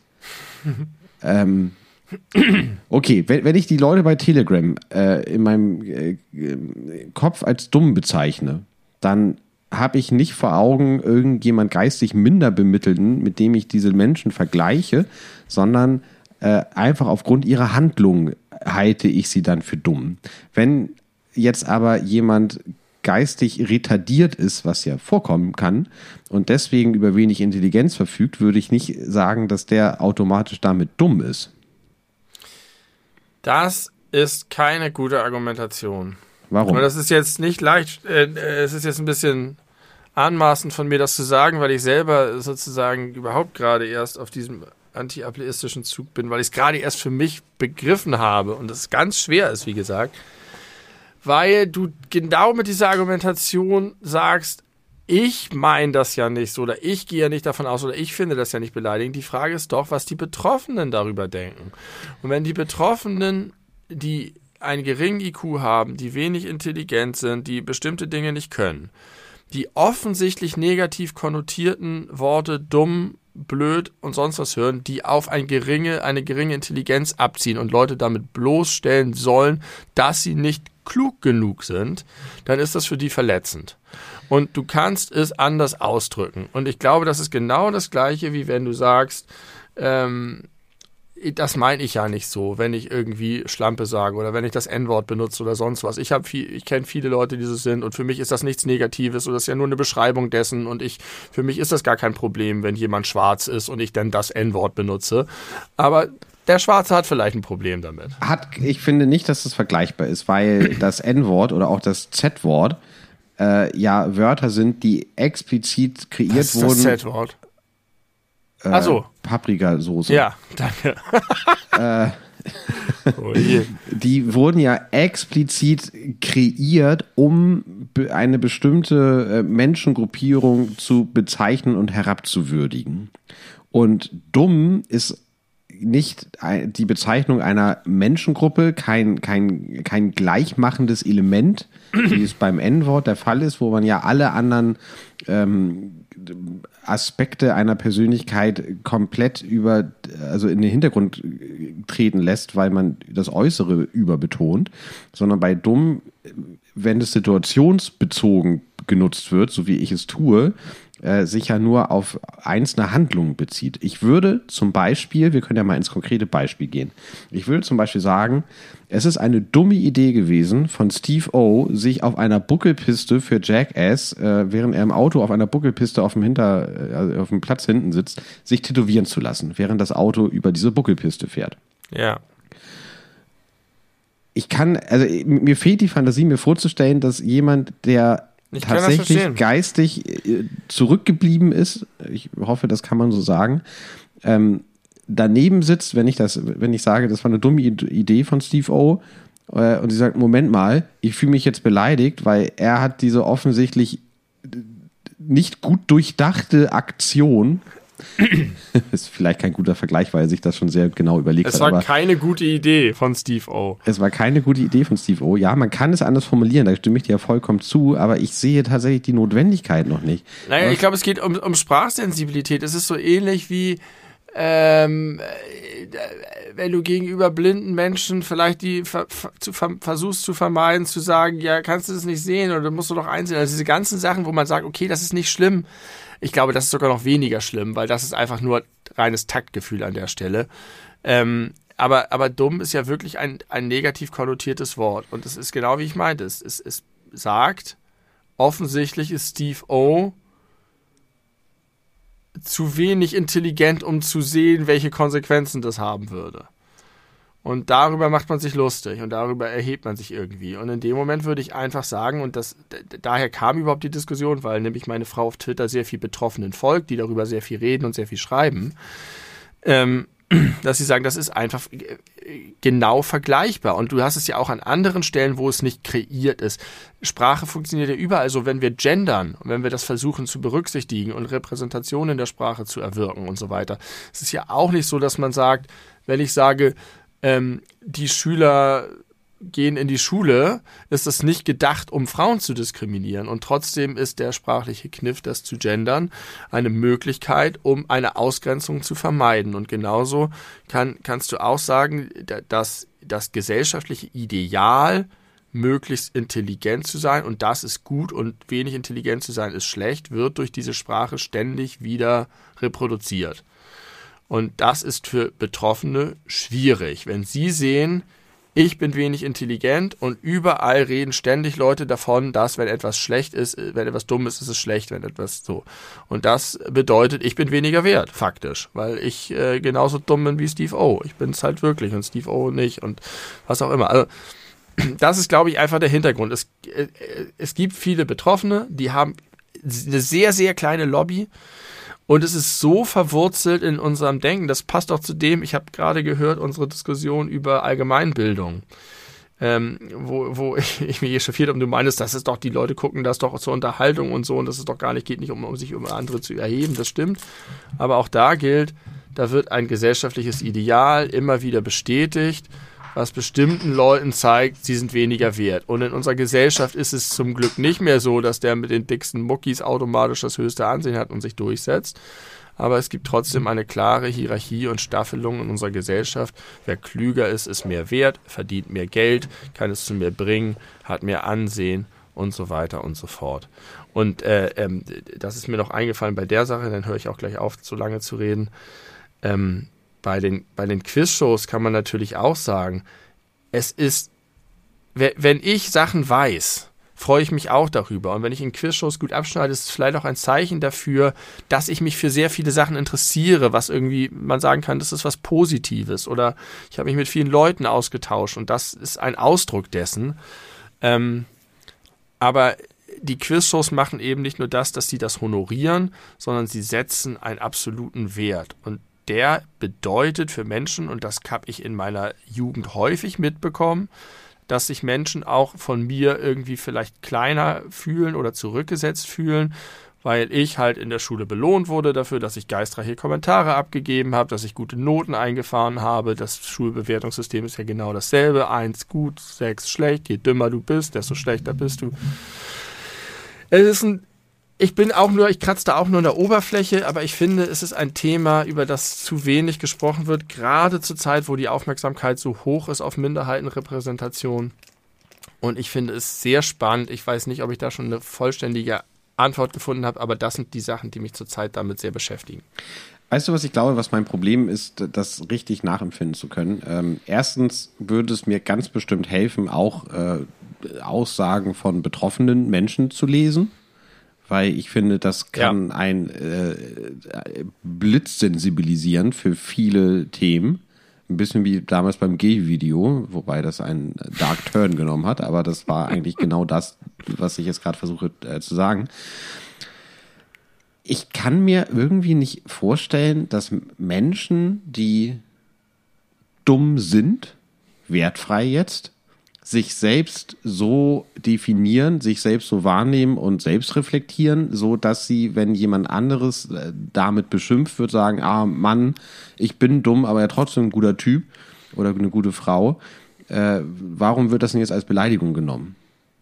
Ja, das ist richtig und das ist, glaube ich, Teil des Problems. Das ist auch Teil des Problems, dass die Wahrnehmung dafür nicht so da ist, weil ich steige jetzt einfach mal drauf ein, auch wenn ich es nicht richtig finde, dumme Menschen selber vielleicht gar nicht die Reflexionsfähigkeit manchmal haben oder die analytische Fähigkeit, das zu verstehen, das zu artikulieren, dem was entgegenzusetzen. Aber ich habe so viele Beispiele gesehen, bei meinem Zivi zum Beispiel, von, von Kindern, die in, in Sondergruppen gesteckt wurden und speziell gefördert wurden, die in bestimmten Bereichen wahnsinnig begabt waren, die ein wahnsinniges Feingefühl für äh, Beziehungen hatten, die wahnsinnig gut in Mathematik waren, aber offensichtlich im Schulkontext spezielle Förderbedarfe hatten und irgendwie als, als, als und deswegen vermute ich, ich bin da auch nicht so tief drin wie meine Frau, dass ähm, die Welt da draußen wesentlich facettenreicher und dreidimensionaler ist, als wir das vielleicht so denken. Man hat halt das Gefühl, man kennt Leute, die sind einfach nicht so helle. Und, und man hat ein Gefühl dafür, dass die bestimmte Sachen nicht verstehen können und dass sie sich auch vielleicht davon nicht angegriffen fühlen oder sich selber nicht so sehen. Aber wahrscheinlich ist die Wahrheit viel komplexer. Und unser System bestätigt das halt auch ständig und schiebt die weiter nach unten und dann sinkt auch ihr Selbstwertgefühl und Ah, es ist schon ein interessantes Thema, muss ich sagen, je mehr ich darüber rede. Und Gedankenforme dabei. Ja, aber äh, warum ist denn das Wort bescheuert da genauso verboten? Weil bescheuert heißt für mich eigentlich was anderes als dumm oder unintelligent. Ja, aber du bist da, glaube ich, nicht die Instanz und ich auch. Nee, nicht. bin ich ja nicht, aber ich möchte es gern verstehen. Weil bescheuert heißt für mich einfach nur, ey, du hast doch einen an der Waffe im Sinne von äh, durchgeknallt. Durchgeknallt, genau. Ja, vielleicht ist da nicht jedes Wort gleich. Das kann ich jetzt nicht sa sagen, aber ich glaube Schimpfworte für verminderte Intelligenz im, im Grundsatz. Ja. Im Wesentlichen wahrscheinlich dumm und blöd. Ja. Ähm, ich glaube, wahrscheinlich kannst du wirklich für bekloppt und bescheuert noch andere Argumente bringen, aber auch da müsste man mit, mit Betroffenen reden. Ähm, aber mich, also ich finde das deswegen so interessant, weil du jetzt gerade und ich bis vor wenigen Tagen auch, wenn ich das jetzt höre, wie du redest, kann ich das voll nachvollziehen, weil ich eigentlich genauso denke, aber ich erkenne halt auch ganz viele Argumentationsmuster wieder, die ich in anderen Kontexten von Sexismus und Rassismus und so weiter sofort in die andere Ecke schieben würde. Mhm. Und da, das ist ja das Schöne daran, man muss sich davon freimachen. Das Problem ist ja auch beim, bei der Rassismusdebatte, dass Rassismus so ein rotes Tuch ist, dass jeder einen Rassismusvorwurf sofort von sich weist. Aber du bist rassistisch, ich bin rassistisch, jeder ist rassistisch in unterschiedlichem Maße und unterschiedlich kann man den Leuten das vorwerfen, aber sich darüber bewusst zu werden, dass man es ist und die, die Absicht haben, etwas daran zu verändern, ist voll okay dann. Und genauso ist es auch okay, ableistisch zu sein, weil wirklich jeder ableistisch ist. Aber ich glaube, es lohnt sich, das mal ein bisschen in seinem Kopf hin und her zu schwenken und zu überlegen. Und meine Erkenntnis jetzt aus dem Gespräch mit meiner Frau ist, es ist wichtiger, als ich denke und es ist weniger schwer, als ich denke. Mhm, okay. Ich werde es ein bisschen in meinem Kopf hin und her wälzen und ich werde mal gucken, ob ich äh, Betroffene finde, die im Internet darüber schreiben. Und ich glaube, dass es mehr hilft, sich mit meiner Frau darüber zu unterhalten, als mit mir, denn meine Frau ist sehr klug. Und du bist ein bisschen dumm. Genau. QED. Okay. Oh Mann, ähm, jetzt haben wir hier so ein paar sehr, sehr harte Brocken verhandelt schon wieder. Hab mir einiges von der Leber geredet. Ja, da, da musste richtig was raus bei dir. Hat richtig Druck gehabt. Das kann Hatte ich. Ich glaube, ich hätte eine Zwischenfolge eigentlich gebraucht, aber ich, äh, äh, ich kann dir eine Brücke bauen. Die, äh, nein, nein, nein, ich will noch keine Brücke haben. Ich möchte noch eine kurze Sache sagen, die dazu passt. Nämlich ja. zum Thema, äh, wir alle sind rassistisch, wir alle sind ableistisch und wir alle haben Vorurteile. Also das ist jetzt keine besonders neue Erkenntnis, aber ich habe neulich äh, Unterricht gegeben äh, zum Thema Vorurteile. Also nicht nur, aber das war ein, ein wesentlicher Bestandteil. Und ich habe dann erstmal den äh, Kurs gefragt, wer von Ihnen äh, würde sagen, er oder sie hat Vorurteile. Und dann haben sich fast alle gemeldet, einige nicht. Unter anderem eine junge Frau, die äh, gesagt hat, nee, sie nimmt alle Menschen so, wie sie sind und hat erstmal ein neutrales Bild von allem und äh, behandelt nicht die Leute anders. Und dann war Teil des Unterrichts, dass es äh, ein Fallbeispiel gab, in dem ein äh, nur gebrochen deutsch sprechender türkischer älterer alleinlebender Mann im, vom ambulanten Pflegedienst versorgt wird. Und dann äh, haben wir oder war so die Aufgabe, dass man sich so ein bisschen ergründet, warum der wohl sich so verhält, wie in dem Fallbeispiel äh, er es tut und so. Es gab so ein paar Informationen. Witwer äh, ist irgendwie seit 30 Jahren in Deutschland, sowas. Und dann hat äh, die Frau, die gesagt hat, dass sie eigentlich keine Vorteile hat, sowas gesagt wie, ja, und er äh, ist ja auch Türke, das heißt, er hat auf jeden Fall, also er, er wird einen ausgeprägten Familiensinn haben. Und dann hatte ich sie. Ähm, Weil dann habe ich so gesagt, alles so, aufgegangen. Genau. Wissen Sie was? Das sind Vorurteile.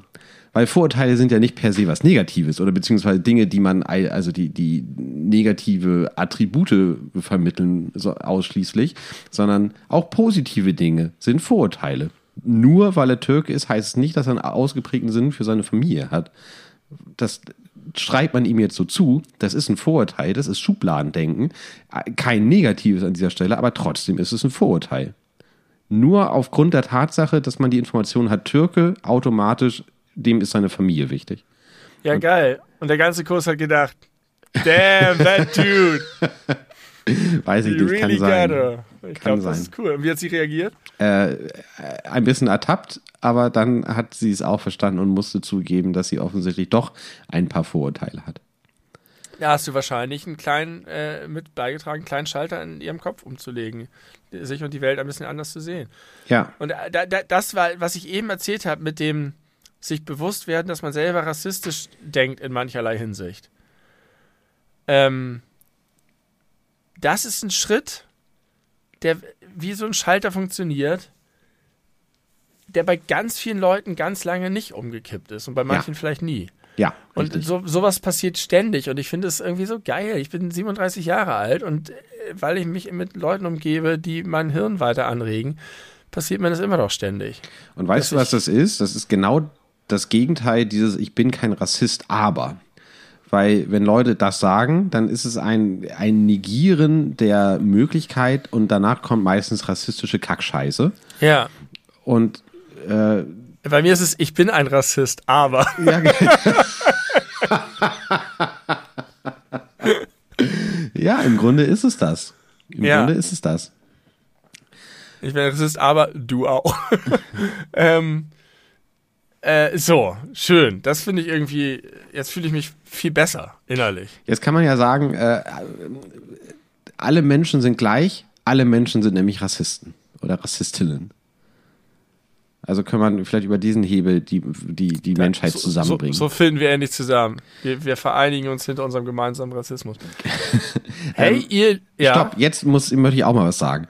Du hast, glaube ich, einen Redeanteil von 75 Prozent bisher in dieser ja, Folge. Jetzt muss, muss, ich dich mal ein bisschen bremsen, äh, indem ich dir eine Frage stelle. indem äh, ich dir die Möglichkeit gebe, ausschweifend zu antworten. Aber ich finde es ganz passend zu dem Thema, die habe ich mir auch schon vor längerer Zeit mal aufgeschrieben. Wie abgefuckt ist das Wort Hautfarben? Oh, vielleicht kleine, er, ja. erinnerst du dich so an, an, an äh, Grundschulzeit, wo man irgendwie so geile Buntstiftkästen oder Tuschkästen oder sowas äh, gehabt hat. Und dann gab es doch so einen Stift, der war so äh, irgendwas zwischen rosa und, und, und beige oder ähm. was. Und bei uns oder bei mir, äh, wo, so wie ich groß geworden bin, war es total normal, diese Farbe als Hautfarben zu bezeichnen. Überall, Tim, du bist nicht auf der Höhe der Zeit, du hast keine Kinder. Ja, richtig. Also erstens möchte ich mal sagen, in Kinderbüchern ist inzwischen so viel Diversität repräsentiert, dass es ein geht mir nicht um Kinderbücher, es geht mir um die Sprache gibt, in der Grundschule. Es gibt Hautfarben-Stiftboxen mit ganz vielen verschiedenen Farben. Tatsächlich. Das ist so geil. Das wusste ich. Das nicht. ist so geil. Hat, hat hier ja, Doxen. Meine Tochter hat so eine, so eine, so eine Box und da ist, sind halt alle möglichen Töne drin. Von hell bis dunkel. Ist da auch gelb dabei? Verschiedene Farben. Ich glaube, sowas schon, also gelb, richtig gelb wäre ja falsch. Eben, deswegen frage ich. Das wäre für die Simpsons. Nein, nein, es sind schon echte Hauttöne. Okay. Und das ist so toll, weil einfach sie sozusagen ihre Freundin malen kann. Und, und jeder kann sich selber malen, so wie sie sieht oder wie er will, oder kann ganz verschiedene Menschen malen. Und das ist wunderbar. Und es ist, greift genau diesen Rassismus auf des Wortes Hautfarbe. Kann ich dir bei der Gelegenheit mal erzählen, dass ich schon häufiger auch im Unterricht von deiner Tochter erzählt habe? Nein. Also, äh, ja, kannst du mir erzählen, aber ich wusste es nicht. Äh, Habe ich dir auch noch nie erzählt. Äh, es gab mal eine Geschichte von deiner Tochter, vielleicht erinnerst du die gar nicht mehr, weil äh, du sehr viel von deiner Tochter mitkriegst und ich immer nur ausgewählte äh, Episoden.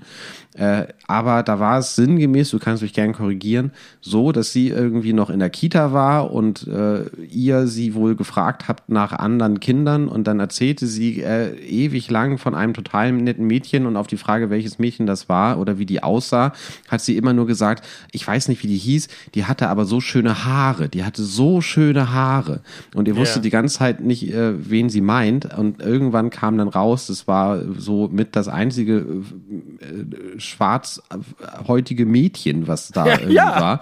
Äh, und dass das überhaupt kein Attribut für sie war, sondern nur wie schön ihre Haare gewesen sind, finde Ja. ich auf kitschige Art inspirierend, weil das einfach zeigt, äh, wir alle sind Rassisten, aber nur so, soweit wir irgendwie in der Pubertät oder erwachsen sind. Kinder sind nicht rassistisch.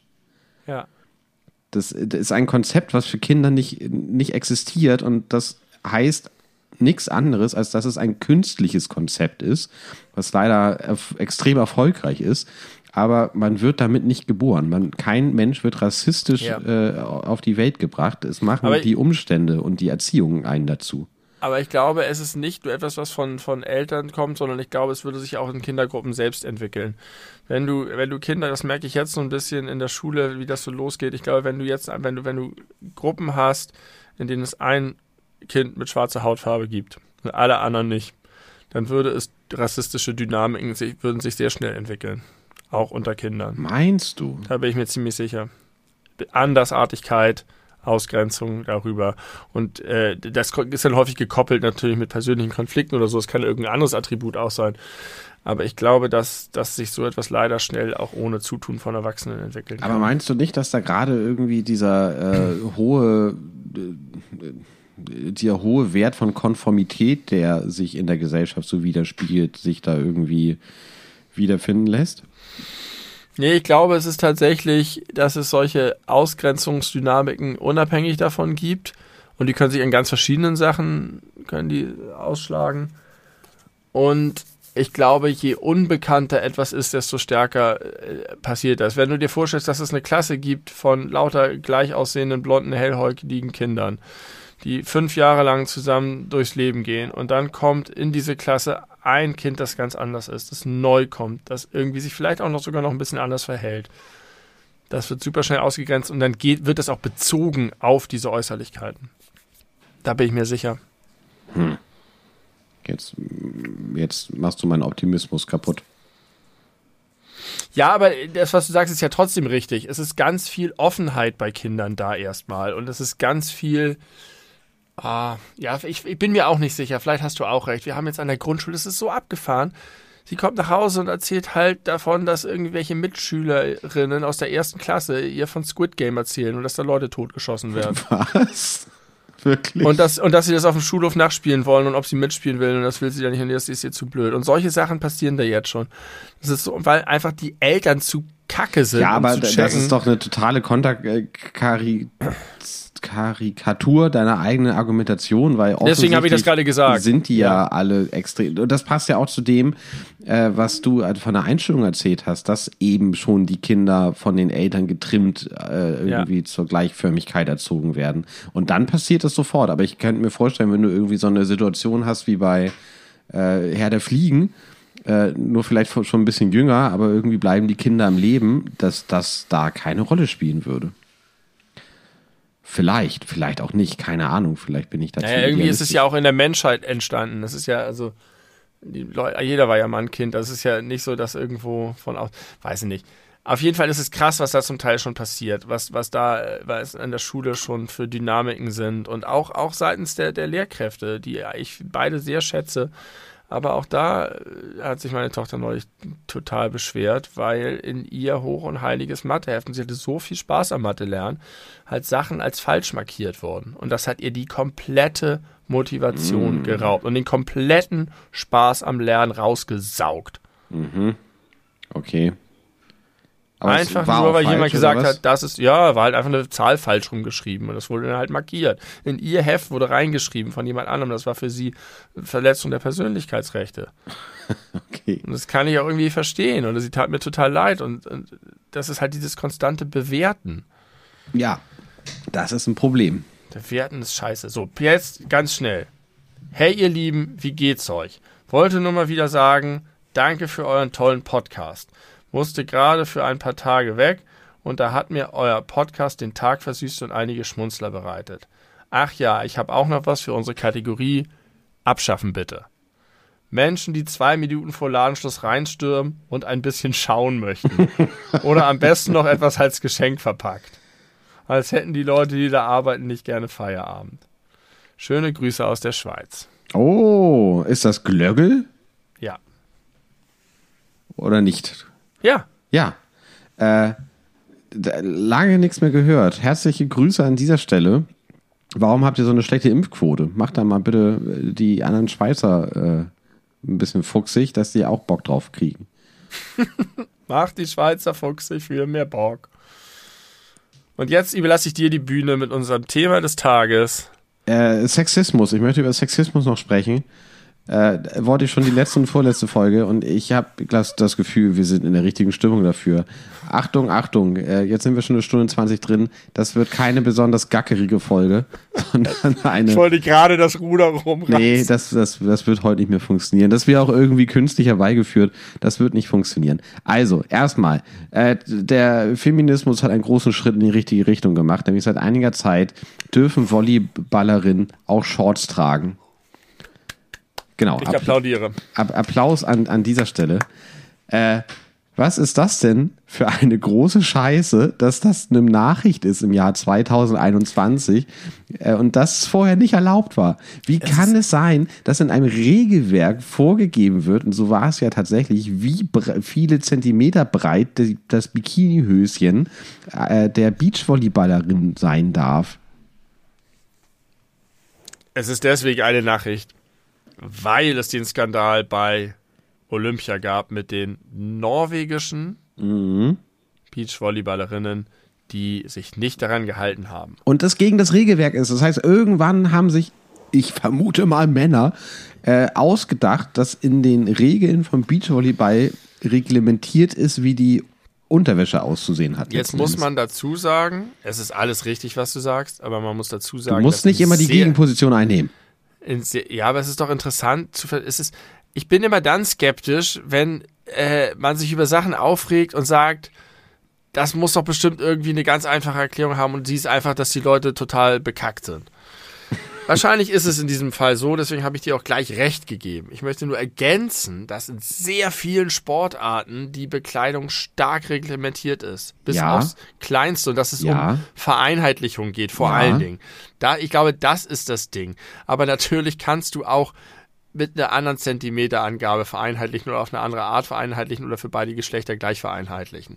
Also, dass du die, die Bekleidung vereinheitlichst, um möglichst genaue gleiche Wettbewerbsbedingungen zu schaffen, finde ich okay. Alles andere ist dummer Sexismus. Ja, vielleicht auch nicht alles andere. Manches ist vielleicht einfach In diesem Beispiel. Jetzt in diesem Beispiel, kurzen, ja. Mit der Kürze der. Ja, und also in, in, in, diesem Beispiel ist es halt einfach reiner dummer Sexismus. Und äh, das kann ich, das kannst du mir auch nicht madig machen durch deine Gegenposition, die du hier hast. Ich nicht madig. Ich sag nur, ich finde es okay, dass du das Outfit der Volleyballerinnen vereinheitlichst und reglementierst. Ich finde nur, dass es nicht so knapp, also das ist einfach eine Nein. Scheiß, der scheiß Stellschraube. Ja, nee, ich glaube sogar in dem konkreten Fall sagen zu können, dass eine Vereinheitlichung der äh, Unterbekleidung überhaupt gar keinen Sinn ergibt, weil in den meisten Fällen diese vorgegebenen äh, Kleidung. Moment, es ist doch nicht die Unterbekleidung. Ja, doch, es geht ums Bikinihöschen. Also unter untere Körperhälfte ja. Ja, ja, ja. Und nicht, es ja. ändert ja nichts an der Chancengleichheit, wenn jemand eine lange Hose trägt oder eine Shorts oder irgendwie eine Schlabberhose oder gar nichts. Äh, Gut, das kann man vielleicht tatsächlich verbieten, weil das Gegner ablenken könnte, möglicherweise. Aber ansonsten gibt es keine, äh, also es- ist einfach nicht sinnvoll. Und ich vermute im Tennis dasselbe Problem, weil warum sonst tragen die Frauen immer alle kurze weiße Röckchen? Bullshit, richtig. Totaler Bullshit. Es ändert Aber ich bin nichts. mir sicher, dass die, die, die, äh, die Männerbekleidung auch äh, stark reglementiert ist. Ja, Nur eben aber auf eine andere Art und Weise. Die Frage ist halt, also, dass du die sexistische äh, Bloßstellung dadurch beförderst, das ist halt das Problem. Nicht die Normierung an sich. Nein, ich habe ja auch gar nichts gegen eine Normierung von, von Wettkampfbekleidung generell gesagt, sondern gegen die ganz konkrete äh, Ja. bestimmte. Dass man im Football sagt, die Leute müssen Helm tragen, finde ich sinnvoll. Ja, und vielleicht kannst du auch sowas sagen wie, also bei der Formel 1 ist es ja auch so, dass jedes Teil des Autos genau Kein so guter und so viel Vergleich. Zentimeter und sonst Kein was guter muss. Vergleich. Und genauso kannst du vielleicht auch sagen, äh, wir wollen hier verhindern, dass irgendwelche Vorteile durch Ja. bestimmte Laufschuhe oder durch bestimmte Ja. äh, enger liegende T-Shirts oder sowas gemacht werden. Deswegen normieren wir das und gut ist.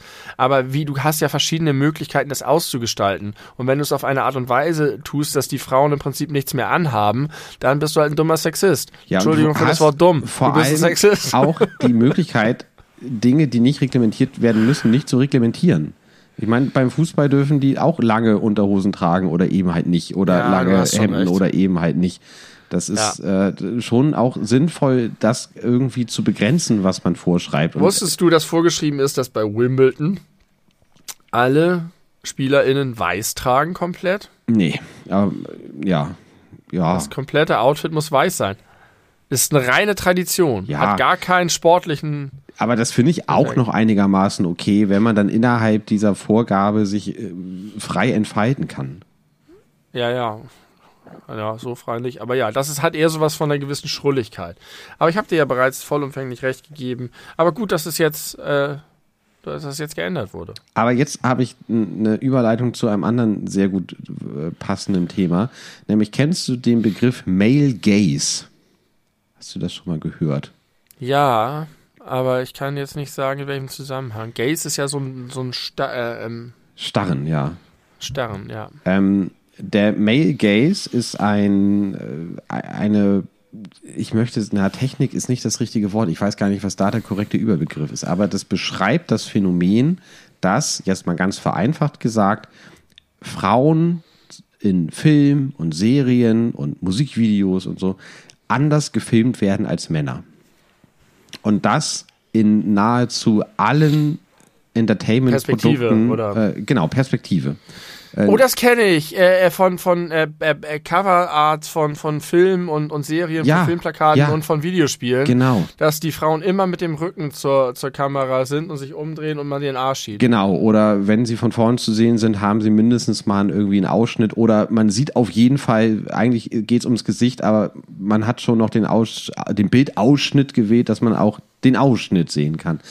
Ja. Ähm, und da habe ich neulich ein Video gesehen äh, auf YouTube, das war sehr, sehr, sehr interessant, weil da auch so ein paar konkrete Beispiele genannt wurden. Und was sie da ähm, erstmal gesagt hat, ist äh, so als Beispiel, wie Megan Fox in Transformers 1 gefilmt wird. Da wäscht sie ja ein Auto im Gegenlicht, damit man ihre äh, knackige Silhouette gut sehen kann. Sie trägt Hotpants, sie beugt sich nach vorne, man sieht sie von hinten währenddessen, damit man sehr gut ihren, ihren Arsch sich angucken kann. Äh, und das im Vergleich zu den Männern in dem Film, wo es halt überhaupt keine Shots gibt, wo offensichtlich der Körper im Vordergrund steht.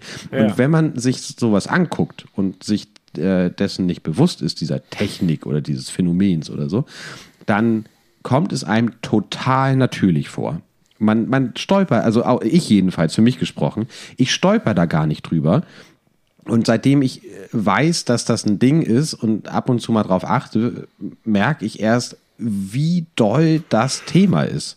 Und auch nicht nur in Filmen mit echten Menschen. Ich weiß nicht, wie gut du den Film Space Jam kennst, aber in der ersten Szene, wo Lola Bunny in ihrem knappen Outfit auf den Basketballcourt kommt, wie sie ihre Hüften schwingt und lassiv mit ihrem halb aufgeschlagenen Augen Bugs Bunny den Verstand raubt, das ist nicht normal. Das ist ein Kinderprodukt und es ist und es fällt nicht auf, wenn man es nicht weiß, aber wenn man es weiß, dann you can't unsee it. Das ist unfassbar. Ja. Und der äh, wirklich stichhaltigste Beweis, würde ich mal sagen, äh, der in diesem Video erbracht wurde, da wurde der erste Suicide Squad Film gezeigt, also wo Harley Quinn gespielt von Margot Robbie, äh, eine, ich sag mal, psychisch leicht labile, äh, aber badass Frau spielt die Freunde vom Joker und die ganze Harley Zeit Quinn. auch sämtliche äh, Motivation nur daraus zieht, dass sie dem Joker gefallen möchte im ersten Teil. Die hat ja ein Spin-off, Birds of Prey heißt der Film. Der wurde von im Gegensatz zu Suicide Squad von einer Frau gedreht. Ja. Und sie ist immer noch badass, sie ist irgendwie immer noch klug und äh, abgefahren in ihren Handlungen, aber es existieren diese Male-Gaze-Kamerafahrten nicht mehr. Und die, da wurden so ganz viele Szenen so aneinander geschnitten. Irgendwie so eine Szene, da geht sie so einen Flur entlang und es fängt unten bei den, bei den äh, Schuhen an und geht so ein bisschen hoch, bleibt dann aber bei den Waden stehen und dann geht sie so weiter und man sieht sie sehr schnell im Ganzen. Und bei Suicide Squad eine sehr ähnliche Szene. Unten fängt die Kamera an, fährt hoch, auf dem Arsch, bleibt sie stehen und dann geht sie weiter und dann sieht man sie erst im Ganzen. Und solche Kleinigkeiten würden mir sonst niemals auffallen, wenn ich mir dieses Video nicht angeguckt hätte und es widert mich an. Ja, ähm, ja. Ich gar, kann ich gar keine Gegenrolle einnehmen. Ich bitte äh, darum, das nicht zu tun. Ich, ich, kann nur dazu sagen, dass es für mich keines Beweises bedarf, weil mir das tatsächlich sehr lange schon sehr doll bewusst ist und mir das auch, also es gibt verschiedene Grade. So, so, subtile Sachen fallen mir vielleicht tatsächlich auch nicht so viel auf bisher, aber ähm, es gibt ganz viele Szenen, in denen ich genau das schon gedacht habe. Und ich habe eine interessante Beobachtung mal gemacht. Du kennst doch, ist das Parship oder was ist alle elf Minuten verdient ja, sich als Single über? Über Parship. Vielleicht ist es Parship. Ähm, die haben diese Großplakate mit einfach Gesichtern, also mit Menschen, mhm. mit Frauen und Männern. Ja. Und die Frauen sind sehr unterschiedliche Typen, natürlich alle äh, modelmäßig hübsch, ähm, aber sollen ja verschiedene Typen auch ansprechen, wahrscheinlich. Schätze ich mal. Die, die Werbung ist komplett darauf ausgelegt, nicht Normalo trifft Normalo, sondern hier triffst du ein Model, sowohl was die Männer als auch die Frauen angeht. Und obwohl diese Frauen alle sehr unterschiedliche Typen repräsentieren sollen, ist bei, sind bei jeder Frau, und ich ist mir irgendwann aufgefallen und daraufhin habe ich darauf geachtet, ist das Foto so gemacht, dass du immer ein ganz bisschen was von den Brüsten siehst. Ja. Und das ist nicht selbstverständlich, denn es ist, ich weiß nicht, ob es inzwischen immer noch so ist. Es gibt ja wahnsinnig viele, aber eine Zeit lang ist mir das aufgefallen, dass ähm, egal was sie tragen, egal wie es gemacht ist, egal was sie für eine Figur haben, ich vermute, es ist auch ein bisschen Photoshop mit dabei. Du hast immer so eine leichte Andeutung mit dabei, die auch sehr äh, vom, vom Framing ähm, sehr den Blick auf sich zieht. Äh, ja, das ist mir aufgefallen, was, was das angeht, aber ansonsten, was du gesagt hast, ist alles richtig und äh, ja, ich kann nichts ergänzen. Ja, überleg vor allem mal, was das ja macht. Also das ist ja, das ist ja eine tatsächliche äh, subtile Manipulation von Menschen, die so etwas unreflektiert konsumieren. Kinder und Jugendliche zum Beispiel. Richtig. Oder auch sehr viele Erwachsene, wie ich bis vor wenigen Wochen. Ähm, da darf was man sich, mich wundert. Dass mir das nicht aufgefallen ist. Nein, was mich wundert ist, es funktioniert ja. Also es ist ja so, dass viele Männer positiv auf diese Bilder reagieren, weil sie sie erotisch finden, sexuell ansprechen, vielleicht auch, weil sie ihre ihr Überlegenheitsgefühl äh, untermauern. Ich weiß nicht, wie weit das psychologisch geht. Aber es gibt ja da draußen auch sehr viele Frauen, die durchaus sich gerne schöne Männerkörper angucken. Das heißt, es ist nicht völlig verkehrt zu überlegen, dass, es, dass die Inszenierung schöner Männerkörper auch unter dem Label Sex Cells funktionieren würde. Ja, tut es ja auch. Magic Ja, Mike und das zum sind Beispiel. doch, das sind doch, ja, aber das ist doch immer so eine krasse Ausnahme irgendwie, Chippendales Magic Mike, keine Ahnung. Äh, das ist doch ein riesiger Markt. Den Leuten, die, diesen Filmemachern, denen geht es doch nicht darum, dass sie ihre geilen Male Fantasies ausleben, sondern geht es doch darum, Geld zu verdienen. Ja, aber ich bin mir gar nicht so ganz sicher, ob der Markt vergleichbar groß ist. Ich wäre wäre sogar ziemlich davon überzeugt, dass er, also der ist vielleicht da und gar nicht klein, aber er ist auf gar keinen Fall vergleichbar mit der geschlechtlichen Gegenseite in dem Fall, weil Richtig. äh, ich glaube, dass unter anderem, weil es das schon so lange gibt und weil es äh, unterbewusst in uns alle reingebuttert wurde, dass man Frauen auch durchaus objektivieren kann. Und ich kann mich da gar nicht ausnehmen. Ich habe Frauen den Großteil meines Lebens, natürlich nicht ausschließlich, aber gerade wenn es sich um berühmte Menschen gehandelt hat, wo ich jetzt keinen persönlichen Bezug hatte, ich habe die ganz viel objektiviert und fand es total normal. Und ich Ja. fand, also ich, ja, und Aber ich sag mal, es schadet doch nichts. Es, also es passiert ja auch. Wenn du irgendwie, äh, weiß ich nicht, Chris, äh, nee, wie heißt der? Chris, äh, Chris Hemsworth wird ja, oder, oder es gibt ja durchaus Szenen, wo man auch das Gefühl hat, da werden durchaus auch Männerkörper inszeniert. Aber es ist halt viel weniger und viel weniger auch äh, erniedrigend zum Teil. Und trotzdem habe ich das Gefühl, da müsste doch einfach, das müsste doch viel mehr passieren. vielleicht passiert das öfter, als wir denken, weil wir die äh, entsprechenden Dinge nicht konsumieren. Weiß ich nicht. Nee, ich- Aber gerade in so einem- diesen Mainstream-Filmen, die alle gucken, also James Bond ist vielleicht so ein Beispiel. Daniel Craig. Crack. Heißt er eigentlich Craig oder ich glaube, Craig? Craig heißt er. Craig? Daniel Craig? Ja. Craig. Ja, weiß ich nicht. Ist auf jeden Fall. Also ich, schwa ich schwank da so ein bisschen zwischen. Also das, das, das Systematische, das bis zu Space Jam, was du völlig richtig sagst, ein Kinderprodukt ist und was sich an ganz vielen dieser Filme, dieser Kinderfilme auch wiederfindet. Und diese, diese Prägung durch das ständige Wiederholen dieser Motive, das ist halt das, was einem Sorgen machen muss und was auch wirklich Sexismus befördert und eine Objektivierung befördert. Ansonsten hätte ich gar nichts dagegen, wenn in einzelnen Szenen gezielt Menschen erotisch inszeniert werden. Aber es ist ja ein Unterschied, ob Menschen erotisch inszeniert werden oder ob sie ganz bewusst objektiviert werden. Ja, okay, aber, aber da, da würde mich jetzt wirklich interessieren, man hat da ein Gefühl zu, wo man sagt, das ist geschmackvoll gemacht und das nicht. Aber mir ist nicht ganz klar, wo genau die Grenze verläuft und was genau die Sachen sind, die zu einer Objektivierung führen und auf der anderen Seite nicht zu einer Objektivierung führen.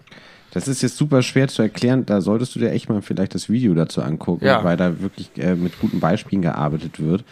Ähm, aber Also vielleicht kommt es auch auf den Kontext an, auf die welche, welches Gewicht hat die Rolle. ja, äh, äh, ja. So, das ist, das ist ja super entscheidend. Da ist ja auch dieser Test, den wir mal erwähnt Der haben, mit worüber reden die Frauen und so.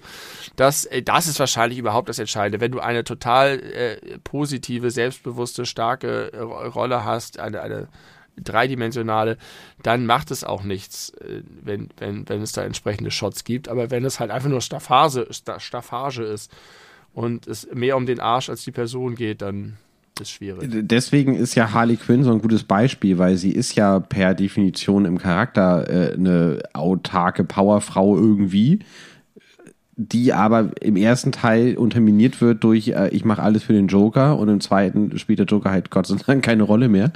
Äh, und sie ist halt viel mehr selbstbestimmt und badass und ohne ihren Ass zu zeigen dabei explizit.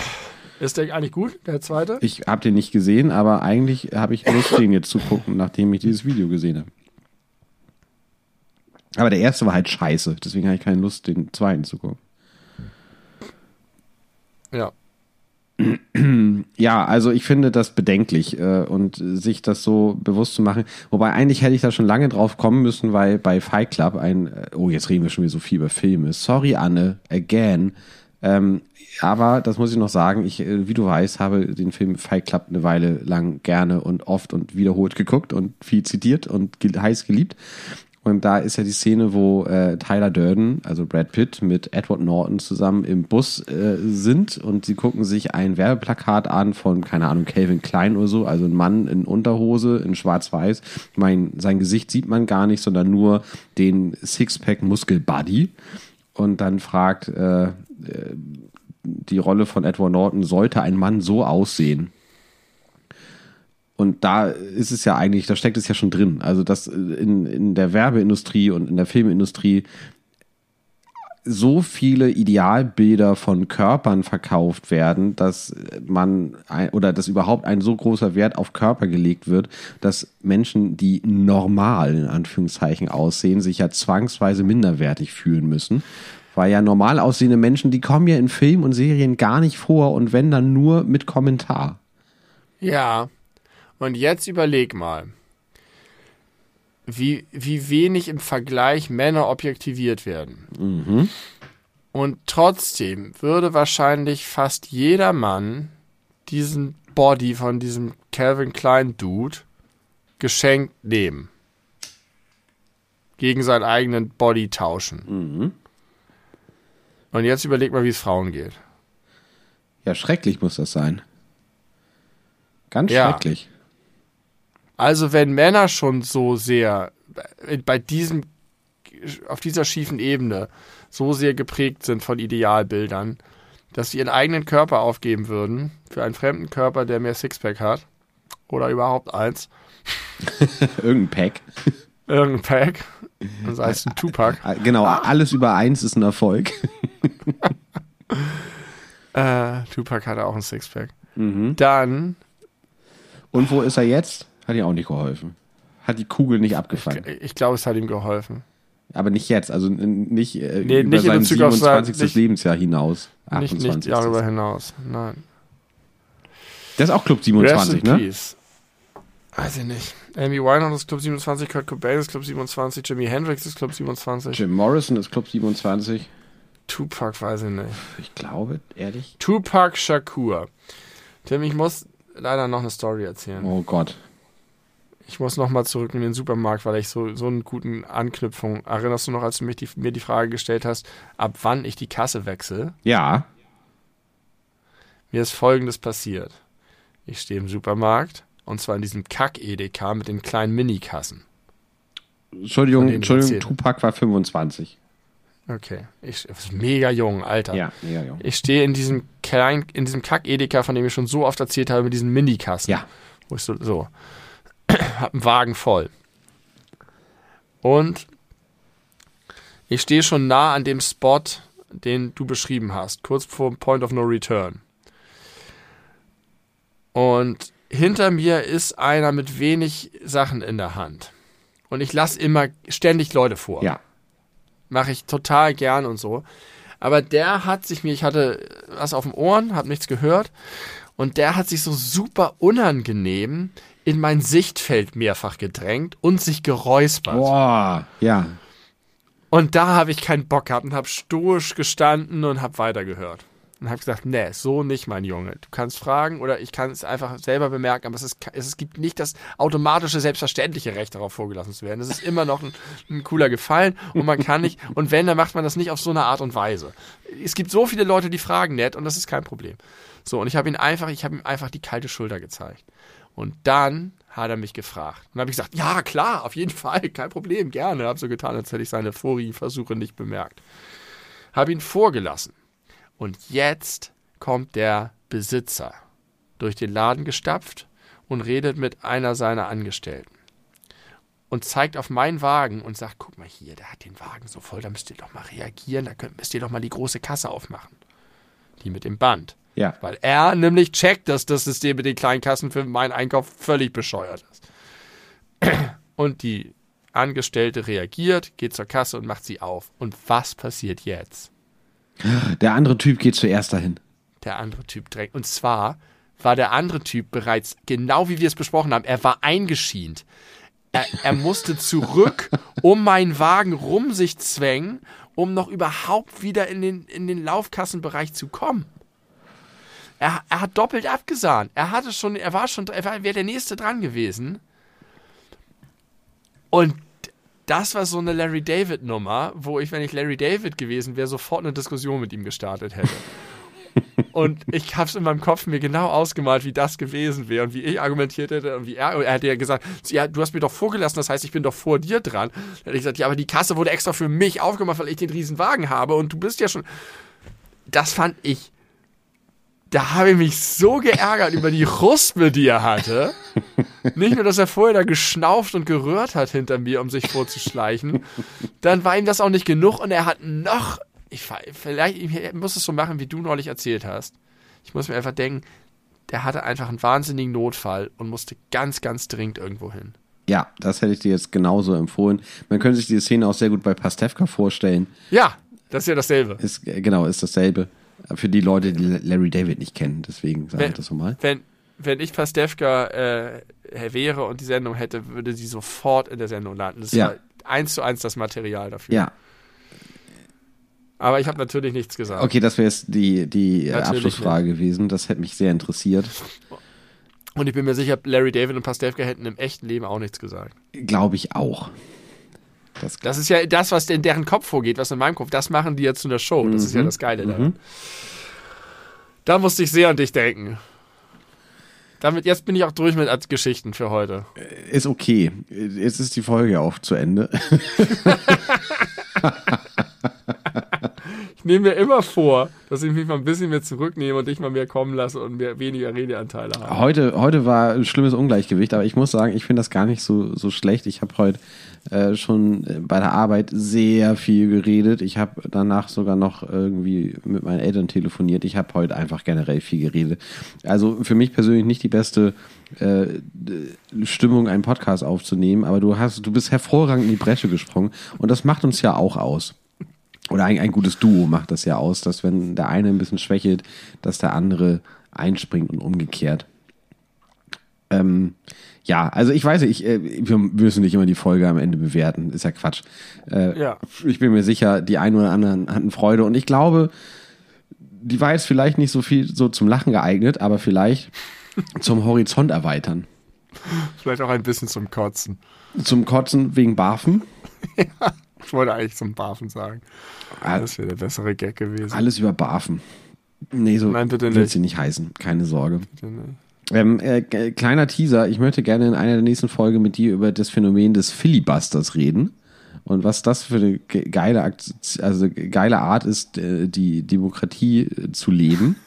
Ja, unbedingt. Finde ich auch super interessant. Weiß ich aber ein bisschen zu wenig drüber. Ich äh, weiß ein bisschen was darüber. und das wird reichen, denke ich. Äh, ich möchte gerne in einer der nächsten Folgen über Triangeln reden mit dir. Auch gut. Da, das können wir uns äh, jetzt äh, mal äh, einführen, dass wir immer am Ende einer Folge sagen, worüber wir in der nächsten Folge reden wollen. Und dann gucken wir mal, ob wir das schaffen. Wahrscheinlich nicht. Wahrscheinlich nicht. Wahrscheinlich nicht, weil keiner weiß, wie die nächste Folge so wird. Außer gut. Das wissen wir jetzt schon. Äh, wir haben einen Lauf an guten Folgen seit. Guck mal, meine, ja, haben wir. Äh, wenn ich so mache, sehen meine Augenbrauen machen mit meinem aktuellen Haarwuchs dass ich aussehe wie eine Eule. stellt, stellt euch das mal vor, liebe ZuhörerInnen da draußen. Äh, Benny, nur, dass er eher ein bisschen aussieht wie eine Eule. Ja. Cool. Ich, ja, Eule, Eulen mag ich sehr gerne. Ich weiß, War du hast kind. ein richtig heftiges Ding mit Eulen am Laufen. Ja, ja, hatte ich vor allen Dingen als Kind. War ein Eulennarr. Hat das was äh, mit dem Handfeger zu tun? Nein. Der hat mich eher ein bisschen verschreckt. Mhm. Na gut. Äh, so, so. Richtige Fans der beleuchteten Brüder werden wissen, worauf das anspielt. Ja. Und alle anderen. So wie, so wie äh, bei, mein, bei, meinem Opa in der Küche früher stand oben auf dem Schrank so ein, so ein, so ein Keramikhäuschen oh. oder so ein dunkles Haus. Ja. Und irgendwann hat mein Opa mir erzählt, dass das Ding eine Faust heißt. Das ist eine Faust. Ja. Und das hat, das fand ich so gruselig. Das weil ich nicht Faust wusste, ist. warum ein Haus Faust heißt. Und aus irgendeinem Grund war das Nightmare Fuel, sagen die Amerikaner dazu. Das hat mich so irritiert und verstört. Und es wurde auch nie erklärt. Also die Bezeichnung hat dich irritiert und verstört. Ja, und das ist, das ist eigentlich so ein Mechanismus, den man kennt aus Horrorfilmen und aus der anderen Sachen, die, die gruselig sind, dass es so Sachen gibt, die irgendwie nicht zusammengehen. Mhm. Das berühmte Blei, Blei, das berühmte Beispiel bei Blair Witch Project, wo man nachts Kinderlachen hört. Oh Gott, jetzt kommt hier gerade hier in dem Moment. Meine Güte. Und genau so äh, ist die Fahrt mich die Faust. Wir machen gerade die Abmoderation im Grunde. Ähm, ja, genauso hat mich die schrecklich ins Mark erschüttert. Boah, war das gerade ein Schreck. Tim. Gerade an Blair Witch Project gedacht und dann steht es vor der Tür. Wirklich. Bitte äh, führ uns aus dieser Episode heraus. Ich bedanke mich bei allen ZuhörerInnen fürs Zuhören und äh, dass sie uns, äh, dass ihr euch, nein, dass ihr uns eure Gehörgänge gespendet habt für eine Stunde 50. Ähm, wir hatten Spaß, ne? Ja. ist, vielleicht ist Spaß nicht der richtige Begriff. Nein, aber es hat viel bewegt in meinem Ja. Kopf. Ich, äh, das, das Denken kommt beim Reden. So, so ist das bei mir. Ja, das haben, äh, da können wir schon, oder sind wir schon häufig Zeuge von geworden, wie deine Gedanken sich während des Sprechens formen und umgekehrt.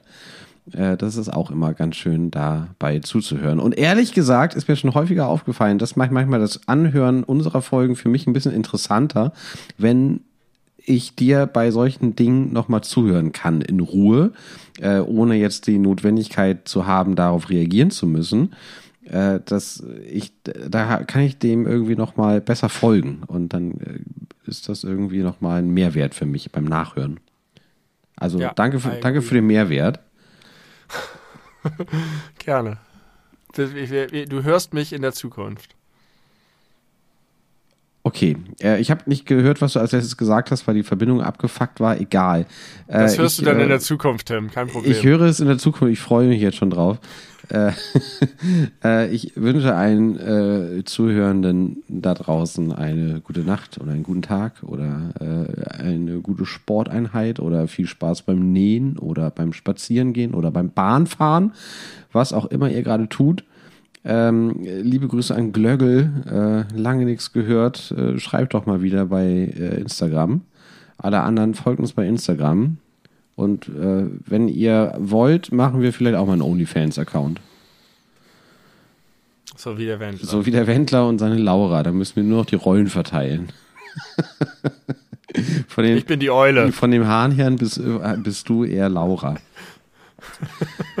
äh, bis bald, äh, eure beleuchteten Brüder sagen, gehabt euch wohl.